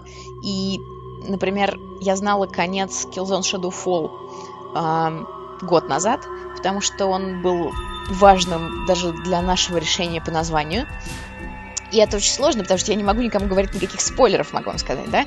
И конец игры одни из нас, несмотря на то, что я еще не прошла эту игру, но я его знаю тоже уже почти два года. Это очень грустно. А ты играла, Вот, кстати, в Играла, но еще не полностью. То есть, вот, к сожалению или к счастью, но по многим нашим играм, так как мы играем на выставках, мы играем на конференциях, э, мы, конечно же, всегда играем в этот продукт, но так как ты уже, там, например, уже прошел часа три, например, игры, в какой-то момент, когда у тебя есть перерыв там до выхода игры в 3, в 4, в 5 месяцев, потом игра выходит, а уже прошел 3 часа. Тебе все равно нужно пройти эти 3 часа заново. Вот это иногда останавливает прохождение игры, но тем не менее. Вот, поэтому в праздник я обязательно и к ней тоже вернусь. Так вот, что я хочу сказать, что мы все прекрасно понимаем, что названия для русских людей иногда кажутся странными, которые мы, собственно, выбираем. Но мы всегда очень много и долго думаем, как же лучше назвать ту или иную игру. И иногда, даже если кажется, что это самое странное название, иногда стоит просто дойти до конца. Возможно, второе дно. Вот так вот я, наверное, скажу. Ну вот что-то я, я, я не очень Мгм. понимаю, как, как это относится, например, к одни из нас, потому что ну, название, в принципе, никак не связано с концом совершенно. А какая здесь была история? Когда одни из нас название было придумано чуть ли не три с половиной года назад, и тогда как раз у нас не было всей информации по игре. И вот здесь еще, возможно, мы еще что пытались отразить, что не только а, они, последние оставшиеся в живых, да, не только Джоэл и Элли. Здесь была идея, ну, немножко расширить всю эту историю, что Джоэл и Элли мы вместе с ними тоже выжившие, ну как-то вот чуть-чуть расширить саму эту концепцию. С другой стороны, вообще, в принципе, The Last of Us крайне сложно, правда, правильно перевести со всех точек А вот- зрения. Э, У меня давно вопрос, почему не переводилось, не переводился Heavy Rain? А, скажем так, мы тоже все время работаем над собой. вот. Понятно, короче, вообще э- это название да? Нет, это не косяк ни в коем случае. Если честно, вот сейчас, может быть, мы бы его оставили непереведенным, потому что название Heavy Rain это, правда, очень глубокое и емкое название. И найти русский аналог крайне сложно. То есть, вот, например, над названием Сорванец в него не знаю, там 4 или 5 плоскостей, над которыми мы, правда, думали. И то же самое Infamous. А какие были варианты? Ам, оторва, сорви голова и многие другие, но при этом русский язык настолько богат, что, например, у названия оторва есть абсолютно негативная коннотация, которую, конечно, мы не можем использовать, и так далее и тому подобное. Ну, в отрыве было название. О, в отрыве это прекрасно. Но только оно никак не сорванец. ну, то есть никак не тировый. Не, сорванец замечательно. Всегда есть. Он отражает игру полностью. Спасибо, мы очень старались. Но вот, например, с последнего мы приняли на жен... Э, решение вернуться к Infamous, да, а, именно к этой части названия, оставить его на английском, не используя в данном случае дурная репутация. При этом Потому что дурная, реп... дурная репутация сложилась все-таки дурная репутация. Ну вот, в общем, всегда есть нюансы, которые мы стараемся принимать во внимание. Дурная репутация. Ну, второй да, сын. Второй сын. Второй сын. Хотя и вот над вторым сыном, если честно, мы понимаем, что это далеко не идеально.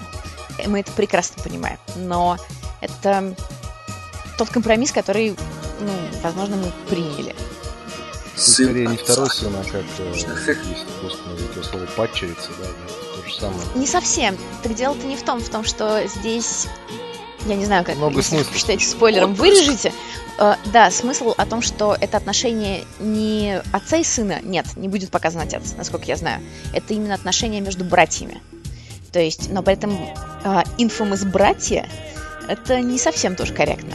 Ой, это же, это же прям как в нашей киноиндустрии. Там всякое. Все, все возможные варианты со словом братва. Мы об Вот. этом думали, мы честно об этом думали. Мы думали, что и брат 2, господи, вы не представляете, у нас были такие варианты. Брат, да, отлично. О, Но мы подумали, что Infamous двоеточие брат 2 нас, ну, в общем, А зря, кстати, отказались. Я, мне кажется, просто успеха ждал бы в ритейле. Особенно если поменять э, обложку, поставить туда Бодрова. по- ну, тут уже как бы вопрос уже нарушения авторских прав и вообще все-таки, ну, нельзя так, нельзя. Но я могу сказать, что название, которое, мне кажется, прекрасно у нас получилось, это Орден 1886.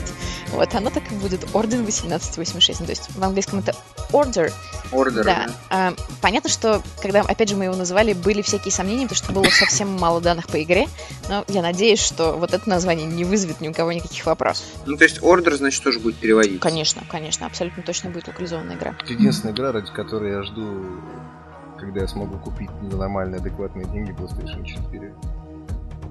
Если честно, я ее тоже очень жду. А еще я безумно, безумно, безумно жду Everybody Gone to the Rapture.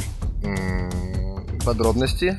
А, я помню, они показывали. Да, это причем- На E3. Нет, показывали на Gamescom, ну то есть это... На Gamescom На разве, да? Gamescom, да. Это вообще в свое время был анонсирован э, Chinese Room студия, да, это студия, которая вот сейчас совсем недавно выпустила, господи, а, Pix Pix, что там, со- со- господи, вот этот позвон какой, со свиньями.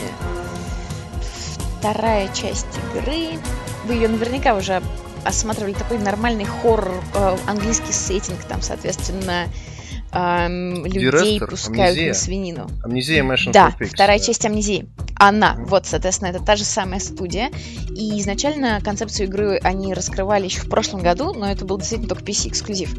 История в том, что последний час до конца света, если я правильно понимаю, это какой-то очень ограниченный город, и ты каким-то образом можешь а, дожить, вот прожить этот один час а, в личинах разных абсолютно людей, может быть, даже не людей, не знаю, нет полной информации.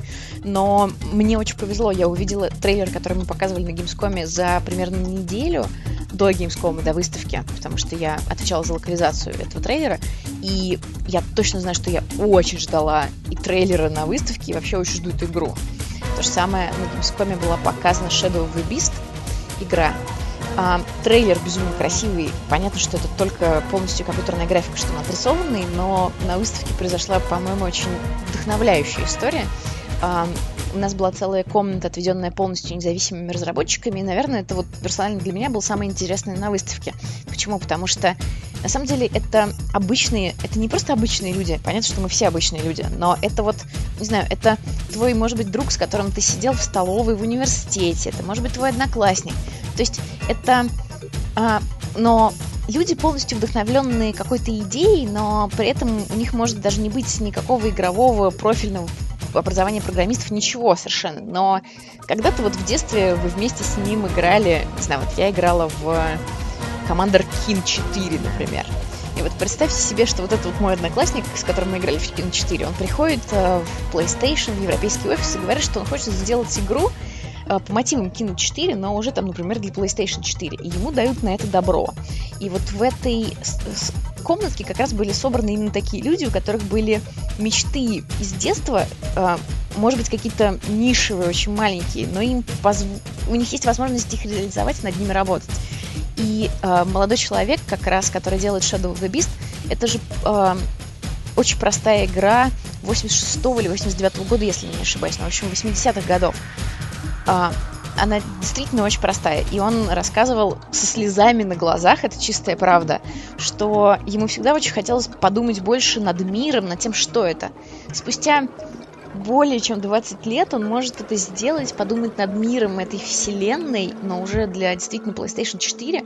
И то, с каким отношением он это делает, работает над этой игрой. Вот для меня это, наверное, самое лучшее, что есть в индустрии. Почему? Потому что это не Battlefield, не Call of Duty. Вполне возможно, что там тоже есть разработчики, которые плачут, когда рассказывают людям презентации. Но вот я уверена, что его продукт, как минимум, он может Конечно, всегда есть какие-то подводные камни, но как минимум он делает его с душой с отношением.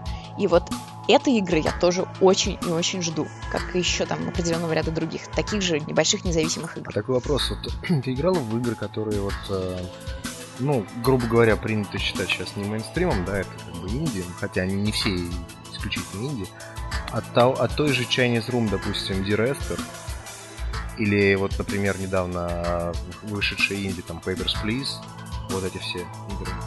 Или хотя бы, хотя бы, ладно, хотя бы путешествие, как она, Journey на... Journey. Здесь какой есть нюанс. Если честно, я изначально очень люблю, в принципе, явление как инди. То есть, например, игра Аквария, которая вышла вообще уже много лет назад, абсолютно писишная. Одна из первых моих инди-игр, кстати, да. Вот, но это же шикарная да. игра. И вот, конечно же, я в нее играла. Но я пытаюсь сказать, что у меня много игр даже на телефоне, которые являются на самом деле абсолютно инди-играми. Сейчас, секунду, скажу. Что тут у нас? Например, World of Goo у меня стоит на айфоне. Но опа, они были инди-играми для нас когда-то, да, а сейчас это уже давно не инди-игра, мне так кажется. Это вот тоже такая интересная эволюция индустрии. Поэтому э, я очень люблю откапывать инди-игры в момент, когда они еще совсем независимые, наверное, так, и неизвестные. А вот когда уже это становится какое-то, не знаю, значительно более широкое явление, вот это уже как-то как Акунин, мне кажется, получается. Но это тоже, наверное, может быть где-то неправильно, но это сложная какая-то логика, я признаю совсем. Вот, соответственно, а, в Джорни я играла, я играла в Рейн. Это превосходные, абсолютно потрясающие игры. Совершенно потрясающие. Слава богу, что у них есть узнавание, что их понимают. Мне кажется, что и Flower, и Flow — это все игры, которые стоят, чтобы в них поиграть и посмотреть. Это действительно где-то уникальные явления во многом. Но мне кажется, всегда интересно раскапывать бриллиант, когда он совсем не огранен. Вот так, наверное. Для этого, ну, для этого и есть, собственно, для этого вот есть Greenlight. Вот, по идее, человек может ознакомиться и, и, и сделать какой-то Да, сделать какой-то выбор. Сделать выбор. Да. Мне кажется, тем интересны проекты на Кикстартере, когда ты действительно... И кикс, ну да, и, соответственно, Кикстартер, да, где можно прямо рублю. Мой вопрос, мой вопрос был немножко, ну, не про то, не, не, не, только исключительно про инди. я немножко перефразирую. есть вот такие игры, которые, в принципе, сложно назвать даже вообще играми. То есть, если Джорни еще можно назвать, ну, в принципе, экшеном, да, то есть бегаешь, прыгаешь, значит экшен. вот, то какой-нибудь Dear Esther назвать, допустим, шутером, ну, уже можно с натяжкой совершенно. Потому что, ну, там нет такого. И Papers, Please, например, вообще не имеет никакого жанра. И какой-нибудь Stanley Parable тоже Тайкун. не имеет никакого жанра. То есть вопрос был в том, нравятся ли тебе такие игры, и если да, то какие? Они мне точно очень нравятся, но вот я как раз очень хочу поиграть в Stanley Parable, она мне даже куплена. Очень хочу поиграть. Но здесь как? Я считаю, что это игры, которые тебя вызывают абсолютно точно самые чистые, наверное, эмоции в какой-то момент, потому что это чистые переживания. То же самое я считаю, что Brothers, The Tale of Two Sons, она тоже примерно из этого же характера. Но, наверное, спорный ну, момент. Ее можно назвать в большей степени игрой, чем, э, ну, там, Дирестер, например. Да, наверное, да. В общем, я считаю, я точно осознаю, что у меня есть большой провал в, дан... в этом году точно, просто потому что не хватало времени. Я его собираюсь ликвидировать. И как раз вот целый ряд игр, которые я сначала точно поиграю, потом скажу. Окей. Просто из прошлогодних и позапрошлогодних сложно сказать. Я посмотрела все видео под Дерестер. Я считаю, что это абсолютно культовое, но я в нее толком не играла. Это очень плохо, это провал. Ну, в нее можно играть, в нее достаточно посмотреть, на самом деле. А, не вопрос. Я смотрела как минимум 5 видео, да. А Walking Dead какой-нибудь? А, я смотрю сериал, я не читала никогда комикс, и я играла в один из эпизодов. Но, не знаю, это тоже... Я немножко, наверное, ищу другого experience а у себя на консоли, либо на ПК, либо дома. Вот так. Мне здесь достаточно смотреть сериалы, потому что я, в принципе, пугаюсь очень сильно. Ну, я советую, допустим, тот же Walking Dead попробовать на iPad или там на, на планшете. То есть на iPhone, да, маленький слишком экранчик будет, но вот на планшете как раз замечательно идет. Рубить зомби? А, там не надо да? их рубить, там а, ну, смысл в том, что ты делаешь выбор, да, там переживаешь. переживаешь. То есть, в принципе, mm-hmm. смотрится как серия того же сериала. То есть ни, никакой разницы Обязательно нет. воспользуюсь. Да? Обязательно попробую на планшете. Спасибо за наводку, спасибо. Что-нибудь еще посоветуете? Ну, вообще этих игр до черта сейчас. Я имею в виду, что вот 13 год конкретно, 13 он стал каким-то очень переломным в плане инди, в том числе и для Sony, кстати говоря. То есть потому что очень много инди было анонсировано как ну, э, не эксклюзивов, а как сказать, на старте, да, на PlayStation 4. Ну да. Вот. И в 2013 году вышло так много э, хороших инди, которых трудно назвать именно конкретно играми. То есть это скорее как некие переживания такие в янтарь э, запиханные, да, и вот в бутылке тебе переживания компактные такие, спрессованные. Хочешь, хочешь там погрустить, значит, вот ты включаешься в последний эпизод этого Walking Dead. Хочешь там начать э, переживать за кого-то, да, то тебе включаешь то же самое амнезию и так далее. То есть нету... Э, их сложно назвать играми в привычном понимании этого слова. То есть в них нету там, жизни, врагов, там, стрелять и прочее. Абсолютно согласна, что этот был совсем особенный. Это точно совершенно. Я прошла контраст, хотя это тоже, ну это не, точно не то, о чем ты говоришь, это не, не совсем не такое переживание. Хотя я искренне сопереживала этой маленькой девочке, мне хотелось уже в конце концов разобраться с ее историей. Вот. Я очень хочу попробовать поиграть в Доки Доки Universe, который вот сейчас у нас вышла. Доки Доки, да. Потому что как минимум, она выглядит очень, очень привлекательно для меня персонально. Вот, я хочу поиграть в нее, посмотрим, как это будет. Но я абсолютно согласна с тем, что появились вещи, которых, наверное, было как минимум сложнее найти раньше, да? Это небольшие какие-то истории, которые тебя за несколько часов невероятным образом увлекают. И, по-моему, это прекрасно. Дай бог, чтобы оно так и было. И, и не требует особых каких-то капитала. Ну, да, не требует, ну, не требует действительно да. капиталовложений каких-то больших усилий по, допустим. И всему, и по ресурсам. Да, то, что, чтобы, чтобы достать по ресурсам я по времени. Я обнаружил, что да. я играл в Protoss аж 11 минут. Ничего себе, видимо, она не очень, да? Если всего. Нет, он просто устраивал пробег по, по Steam. Да, еще посмотреть, это меня зовут. Ну просто графически она выглядит... Она не выглядит, я понял. Графически она такой, как акварельная. Да, но при этом очень пиксельная. В общем, интересная история, не знаю, интересно. Вот. Мне, например, очень нравится игра Sound Shapes, как это не смешно. А, не знаю, знаете, не знаете, это наша эксклюзивная игра для Виты.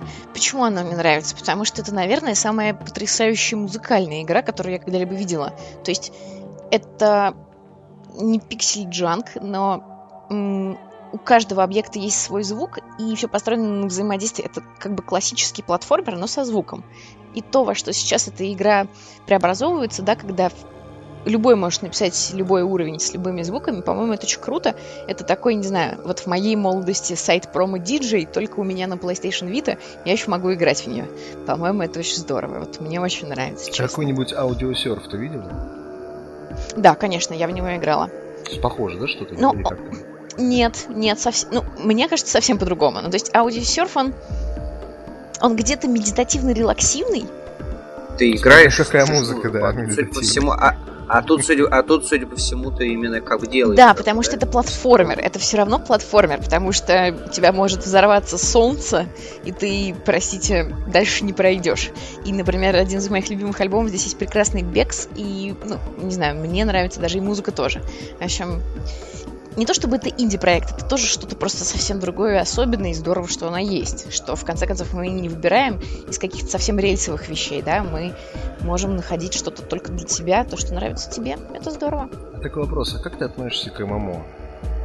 Играла в какие-нибудь ММО, например, там, Warcraft тот же самый? Или там, не знаю, Еву? И в онлайн?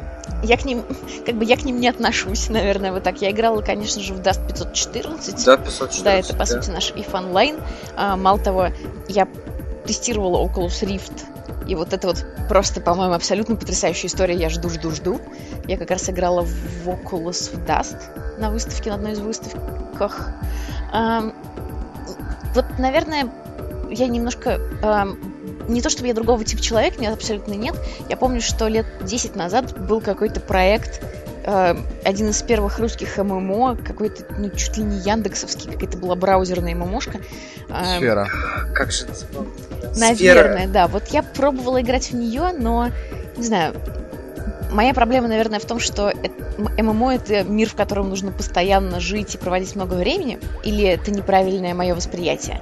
Ну, в общем, мне кажется, что нужно там проводить очень много времени, а меня это не всегда получается. И это влияет, ну, не знаю. Соответственно, в какой-то момент становится просто неинтересно, потому что мне не хватает времени, чтобы нормально прокачаться и играть. Вот. В общем, как-то так. Поэтому я не ММОшник, мало того, если честно, я никогда не играла в World of Tanks, вообще никогда в жизни. Может быть, стоит попробовать. Сейчас э, такой кислый, который слушает подкаст, такой, блин. Я думаю, что World of Tanks точно ничего не потерял, потому что все остальные вокруг меня точно как минимум хоть раз не запускали ее. Вот. Так что мой косяк опять же. Я вот не смог запустить. Почему? У меня вылетал инсталлятор постоянно. Ругался непонятно, что я подумал, что это будет последняя попытка. Белорусская разработка. Ну, что ну, тоже вот, ну, как бы, это судьба, я считаю. Если честно, я очень тепло отношусь к гайджинам. Я считаю, что персонально для России это вообще потрясающая тоже история, что игра War Thunder появилась уже в стартовой линейке на PS4. Не знаю, мне кажется, что для нас, как для страны, с точки зрения нашего вклада и того, как наша страна воспринимается в глазах европейцев и американцев, это очень-очень здорово. Слушай, раз уж речь зашла про страну, расскажи такую историю. Я не знаю, может быть, ну, не по адресу вопрос, да? Может быть, ты просто не в курсе, но смотри. Вот у нас мы говорили, как раз с Пумбой обсуждали в прошлом подкасте, о том, что у нас как-то не сложилось с культурой в плане видеоигр. То есть у нас э, есть Steam, в котором есть специальные региональные ограничения для России, да, то есть ты покупаешь mm-hmm. игру, которая там, допустим, работает только в России, но ты покупаешь ее дешево. Да. То есть она будет на русском, на нее нельзя будет зайти на иностранные сервера, но зато ты ее купишь за 300 рублей, а не за 60 долларов. Нечто подобное планируется у Sony, потому что сейчас же как у нас происходит? То есть мы все понимаем, в какой стране мы живем, и все понимаем, э, на что люди могут рассчитывать. То есть Сейчас такая тенденция складывается, что игры там для PlayStation 4, для ну, не знаю, там сколько они будут стоить для Xbox, но я думаю, что примерно такая же, порядок цен будет примерно такой же, а, начинают дорожать. То есть раньше они стоили там 2300, сейчас стоят там 800. Я все понимаю, там инфляция и так далее и тому подобное, но хотелось бы, чтобы это как-то были бы какие-нибудь ограничения, скажем, я не против ограничений, но, допустим, цена на, игр, на игры на консолях примерно сравнялась со стоимостью игр в том же самом Steam. Потому что очень многие э, приводят такой аргумент, что до тех пор, пока игры не будут стоить, там, не знаю, 500 рублей да, за коробку, я никаких консолей покупать не буду. И таких людей большинство.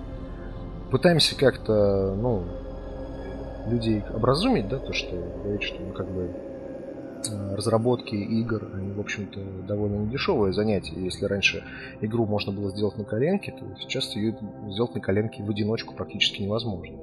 По крайней мере, такую игру, которая будет вот, конкурентоспособной. Поэтому стоимость разработки растет, растет и стоимость э, дисков и вообще, в том, в том числе и цифровых продаж и так далее. Ты сам на свой вопрос уже ответил. Я ответил, но просто мне интересно мнение Иры. А, на самом деле, есть еще какой момент, который мы, мне кажется, упускаем. А, игры для PS3 стоят тех денег, о которых ты сейчас говоришь. Каким образом? Вот если есть серия Essentials, где диск стоит 899 рублей. Да, это не 500 рублей, но вот если зайти сейчас в любой почти магазин, видео, белый ветер, что угодно, они проводят огромное количество акций, где можно купить два диска по цене одной, соответственно, ты за 900 рублей получаешь аж два диска. И так вот, на секундочку, это, по сути, а, все лучшие игры окей, не этого года, но как минимум все самые новые игры прошлого года и даже часть игр начала этого года. Иногда проводятся акции три диска по той же цене. Ну, то есть вот от 300 до 500 рублей это то, что вполне, вполне, вполне можно найти в любой момент. А уж по 899 вообще гарантированно. Мало того, игры в PlayStation Store стоят вот из этой самой категории Essentials там по 600 рублей игры для PlayStation Move. То есть как минимум, ценник уже давно на игры для PS3 не 2500. С другой стороны, он есть 2500, это на те совсем новые продукты, которые вот только вышли здесь сейчас. То есть, например, Gran Turismo 6, который вышел 6 декабря, да, оно стоит именно этих денег.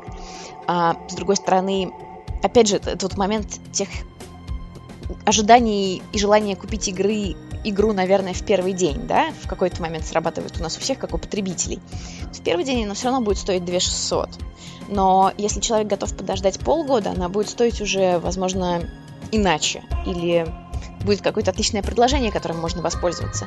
Опять же, вот, например, просто пример. На этой неделе я понимаю, что распродажа в Steam это распродажа, когда там по 70 рублей можно купить игру.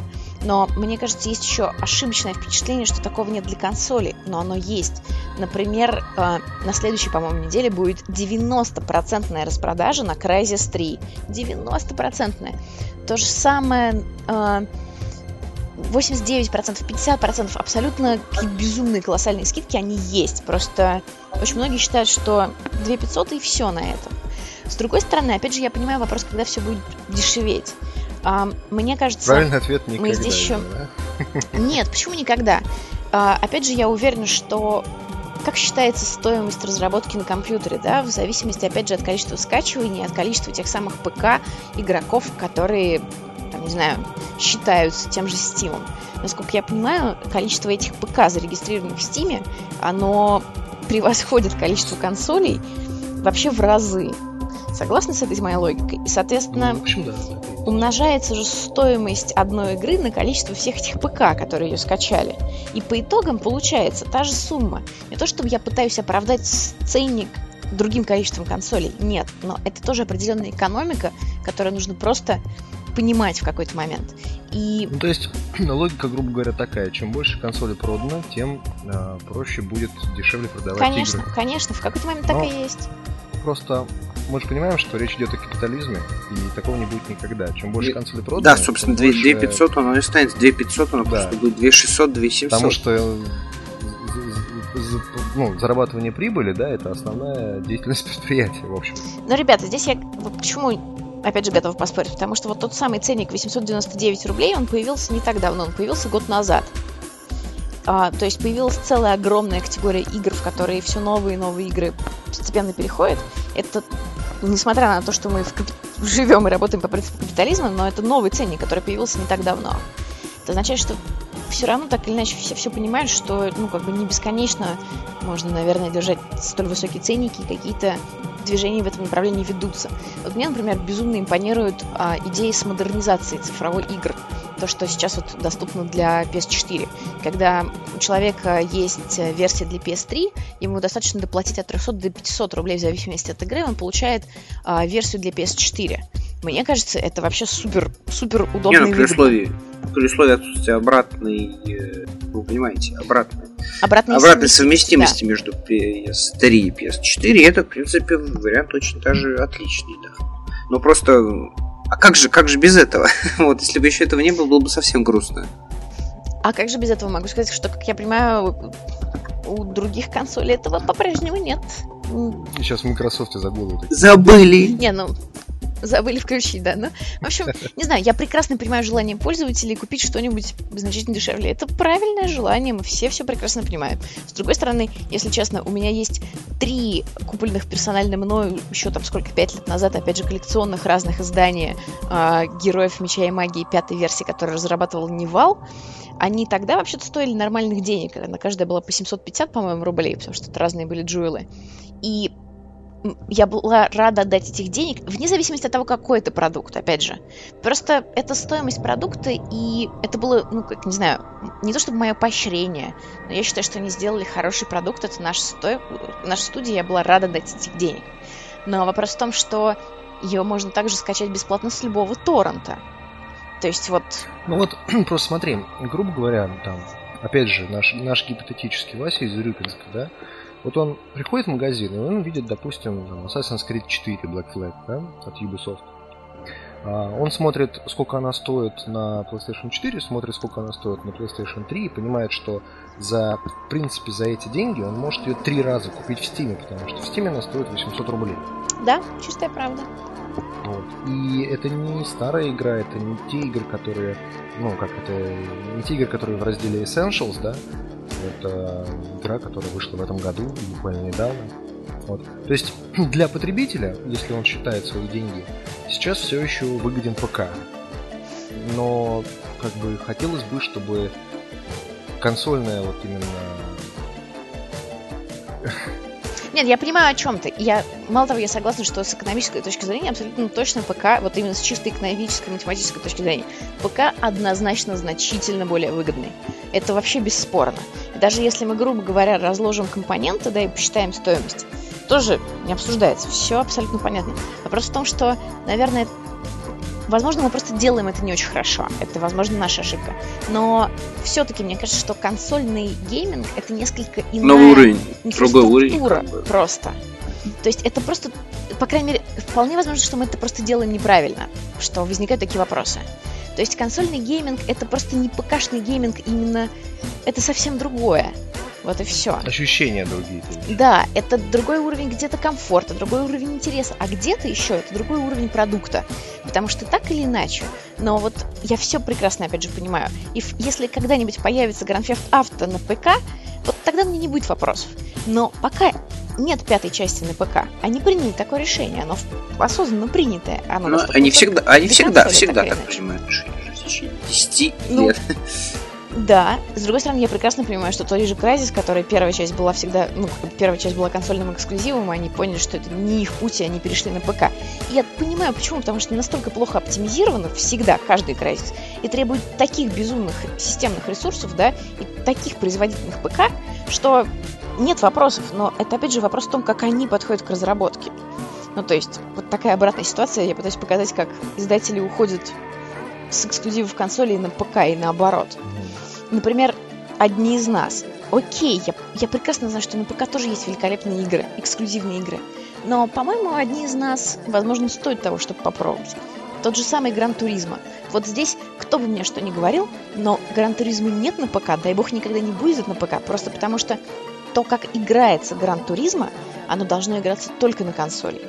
Это, опять же, мое персональное мнение, я понимаю, что меня закидают помидорами, вот, но ну, человек, не, ну, ну действительно, человек, у которого есть руль, человек, у которого есть руль и, в принципе, телевизор, вот, то есть он, допустим, на телевизоре включит э, этот, не white picture, как big screen, э, big picture, вот, big picture стимовский, ну, э, подключит к нему руль, и, в принципе, будет э, примерно те же ощущения, что и вот, э, да, так что, наверное, да.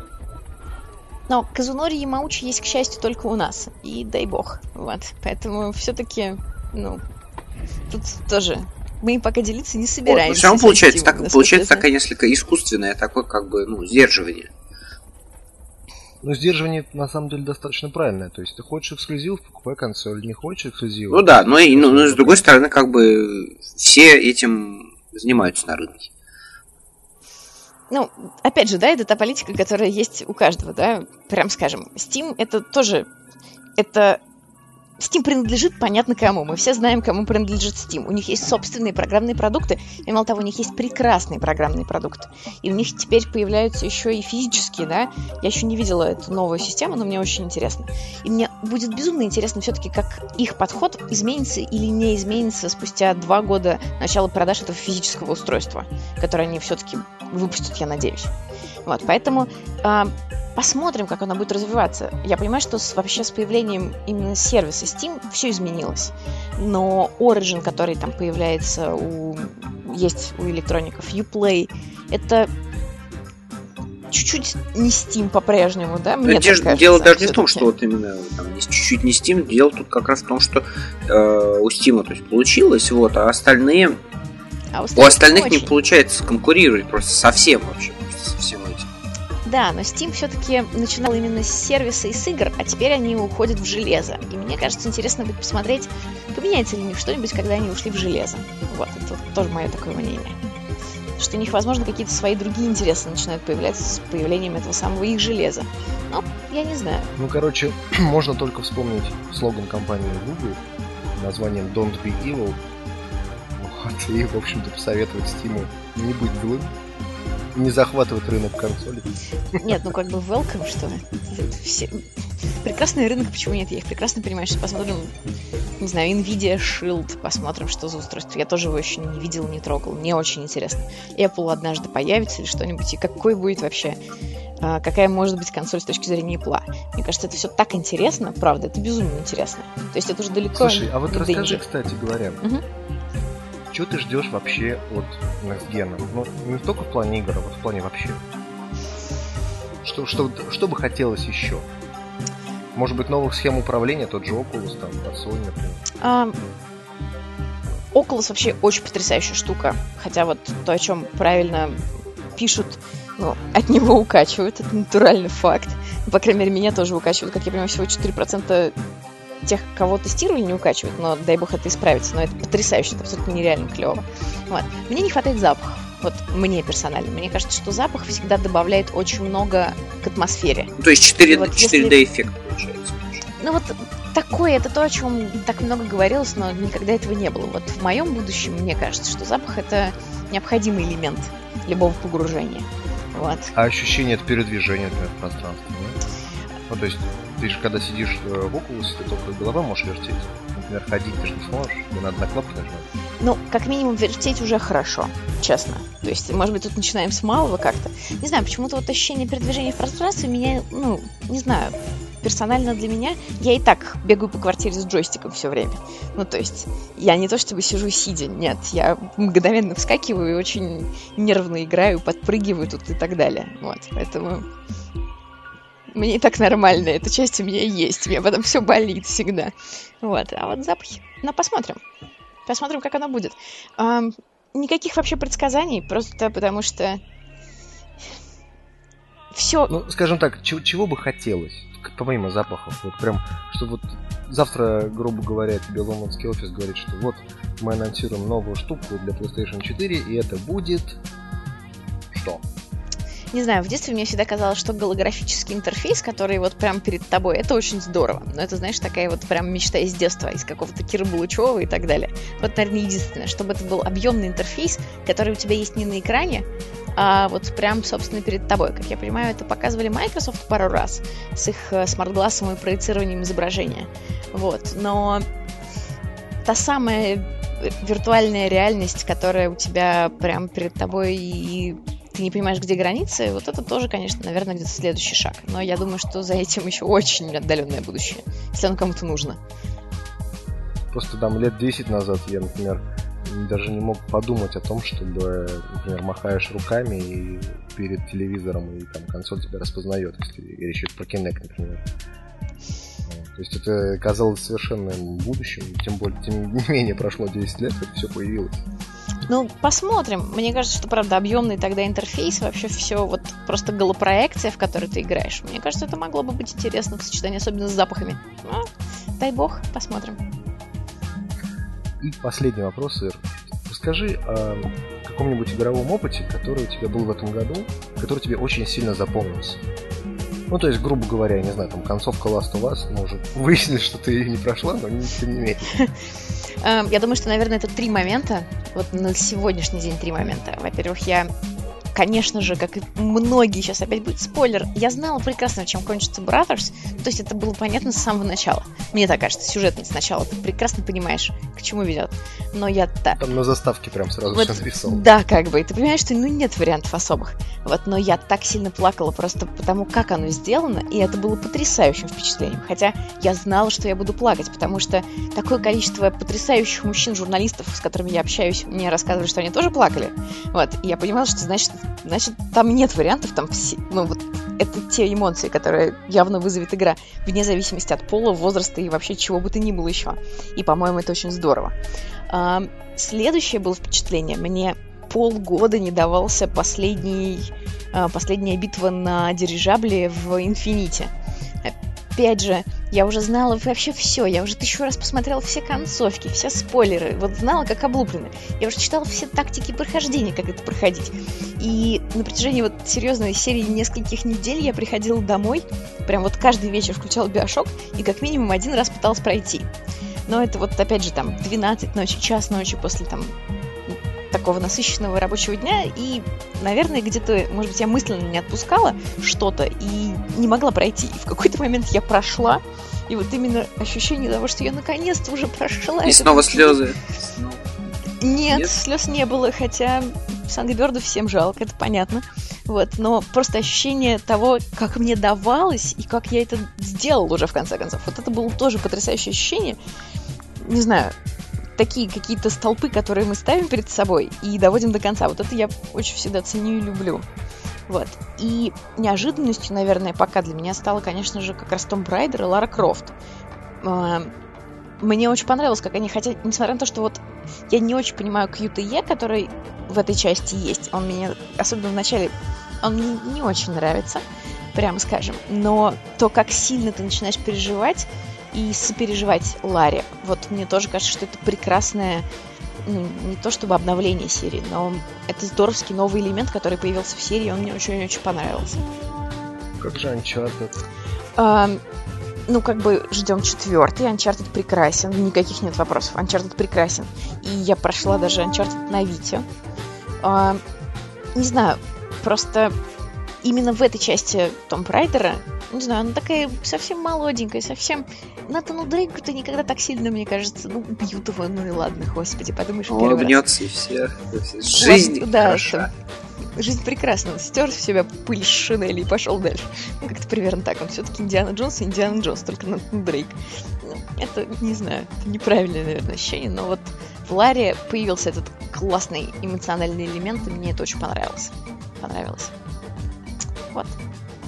Но все-таки тебе нельзя играть в Dark Souls. А почему? Потому что я буду играть в него годами. Ты будешь играть в него годами и потом рассказывать, как ты завалил Арнстейна и Смауга. Будешь раз...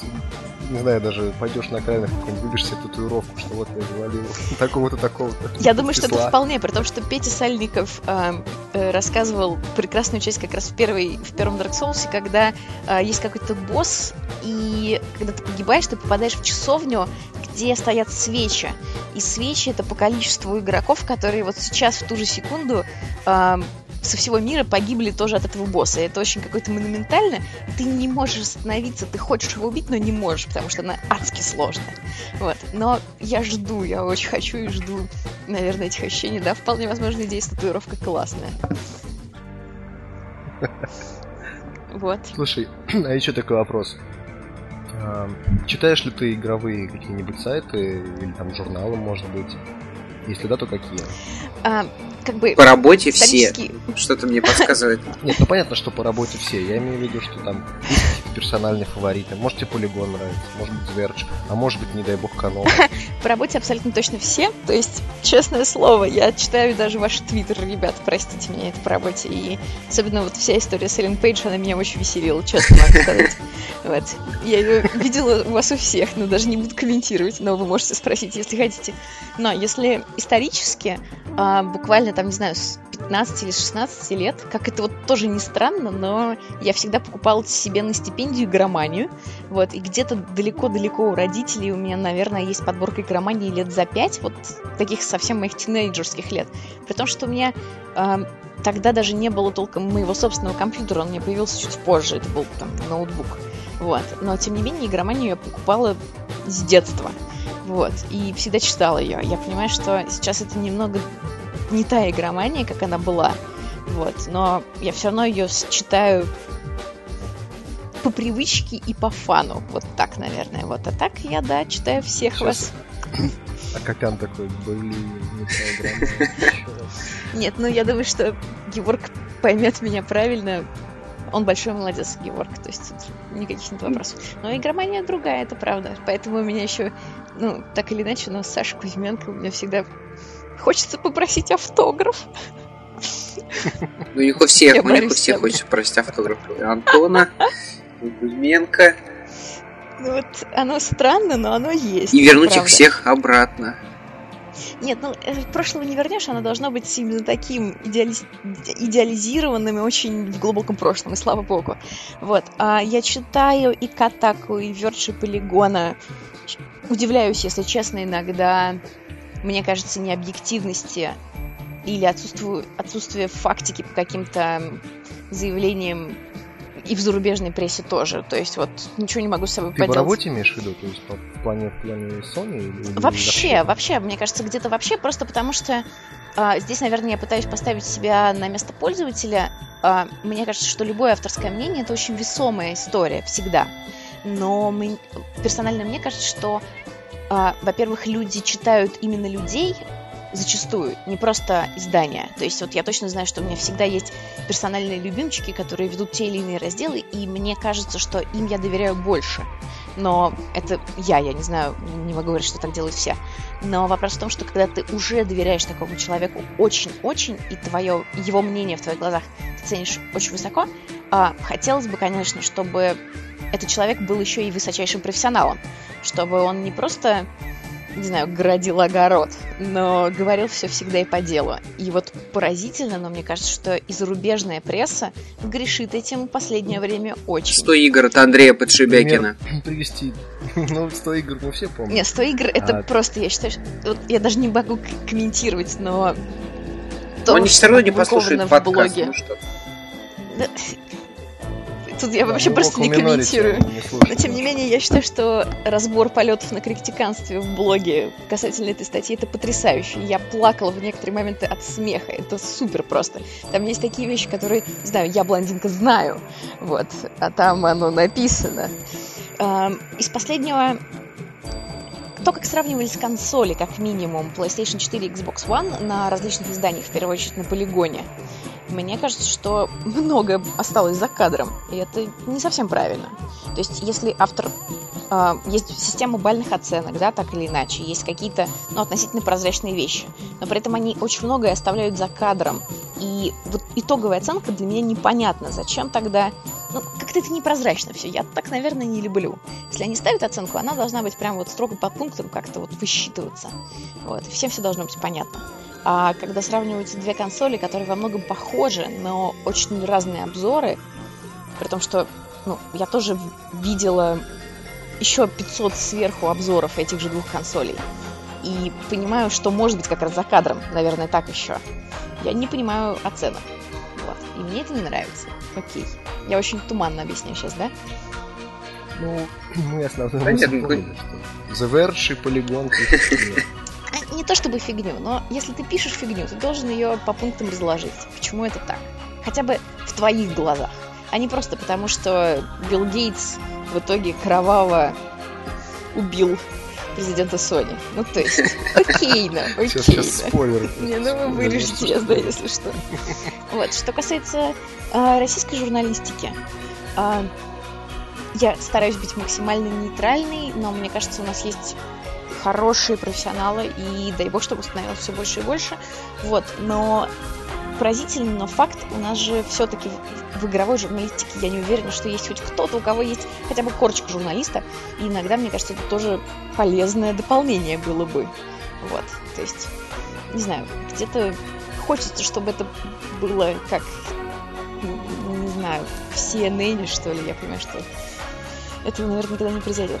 Вот, у нас чуть-чуть по-другому, у нас больше похоже на интриги, скандалы, расследования иногда. Но это... Как правильно сказал Галенкин, э, говорит, у нас основная деятельность э, русскоязычной игровой журналистики это производство драмы. Вот, мне кажется, да, они накаляют, накаляют и потом пожинают плоды. Но окей, не вопрос. Окей, главное, чтобы просто читатели это тоже понимали. Вот единственное, что то, что по факту э, мы как производитель продукта, конечно же, мы просто получаем совсем не не то восприятие наших покупателей, да, потому что им нагнали драму, которая, может быть, вообще полностью отсутствовала, но люди читают, люди доверяют, а по факту ничего этого нет. Ну, вот это иногда бывает лишним.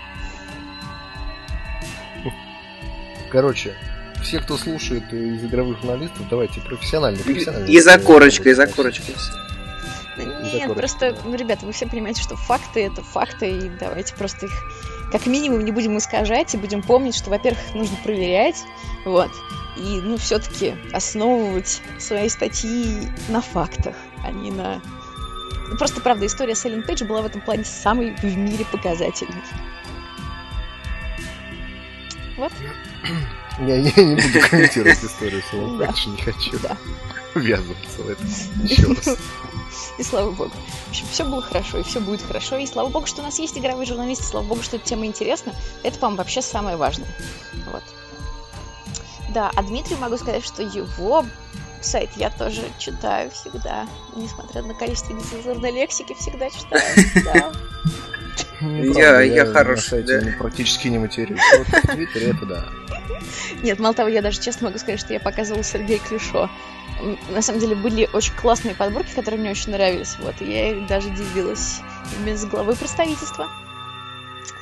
Хорошо. Вот, так что это я пытаюсь сказать, что как бы там ни было, но мы делаем, правда, все возможное, чтобы... Понятно, что я все равно не вижу всей картины. Это абсолютно, наверное, физически невозможно. Но я надеюсь, что я вижу хоть какой-то маленький кусочек ее.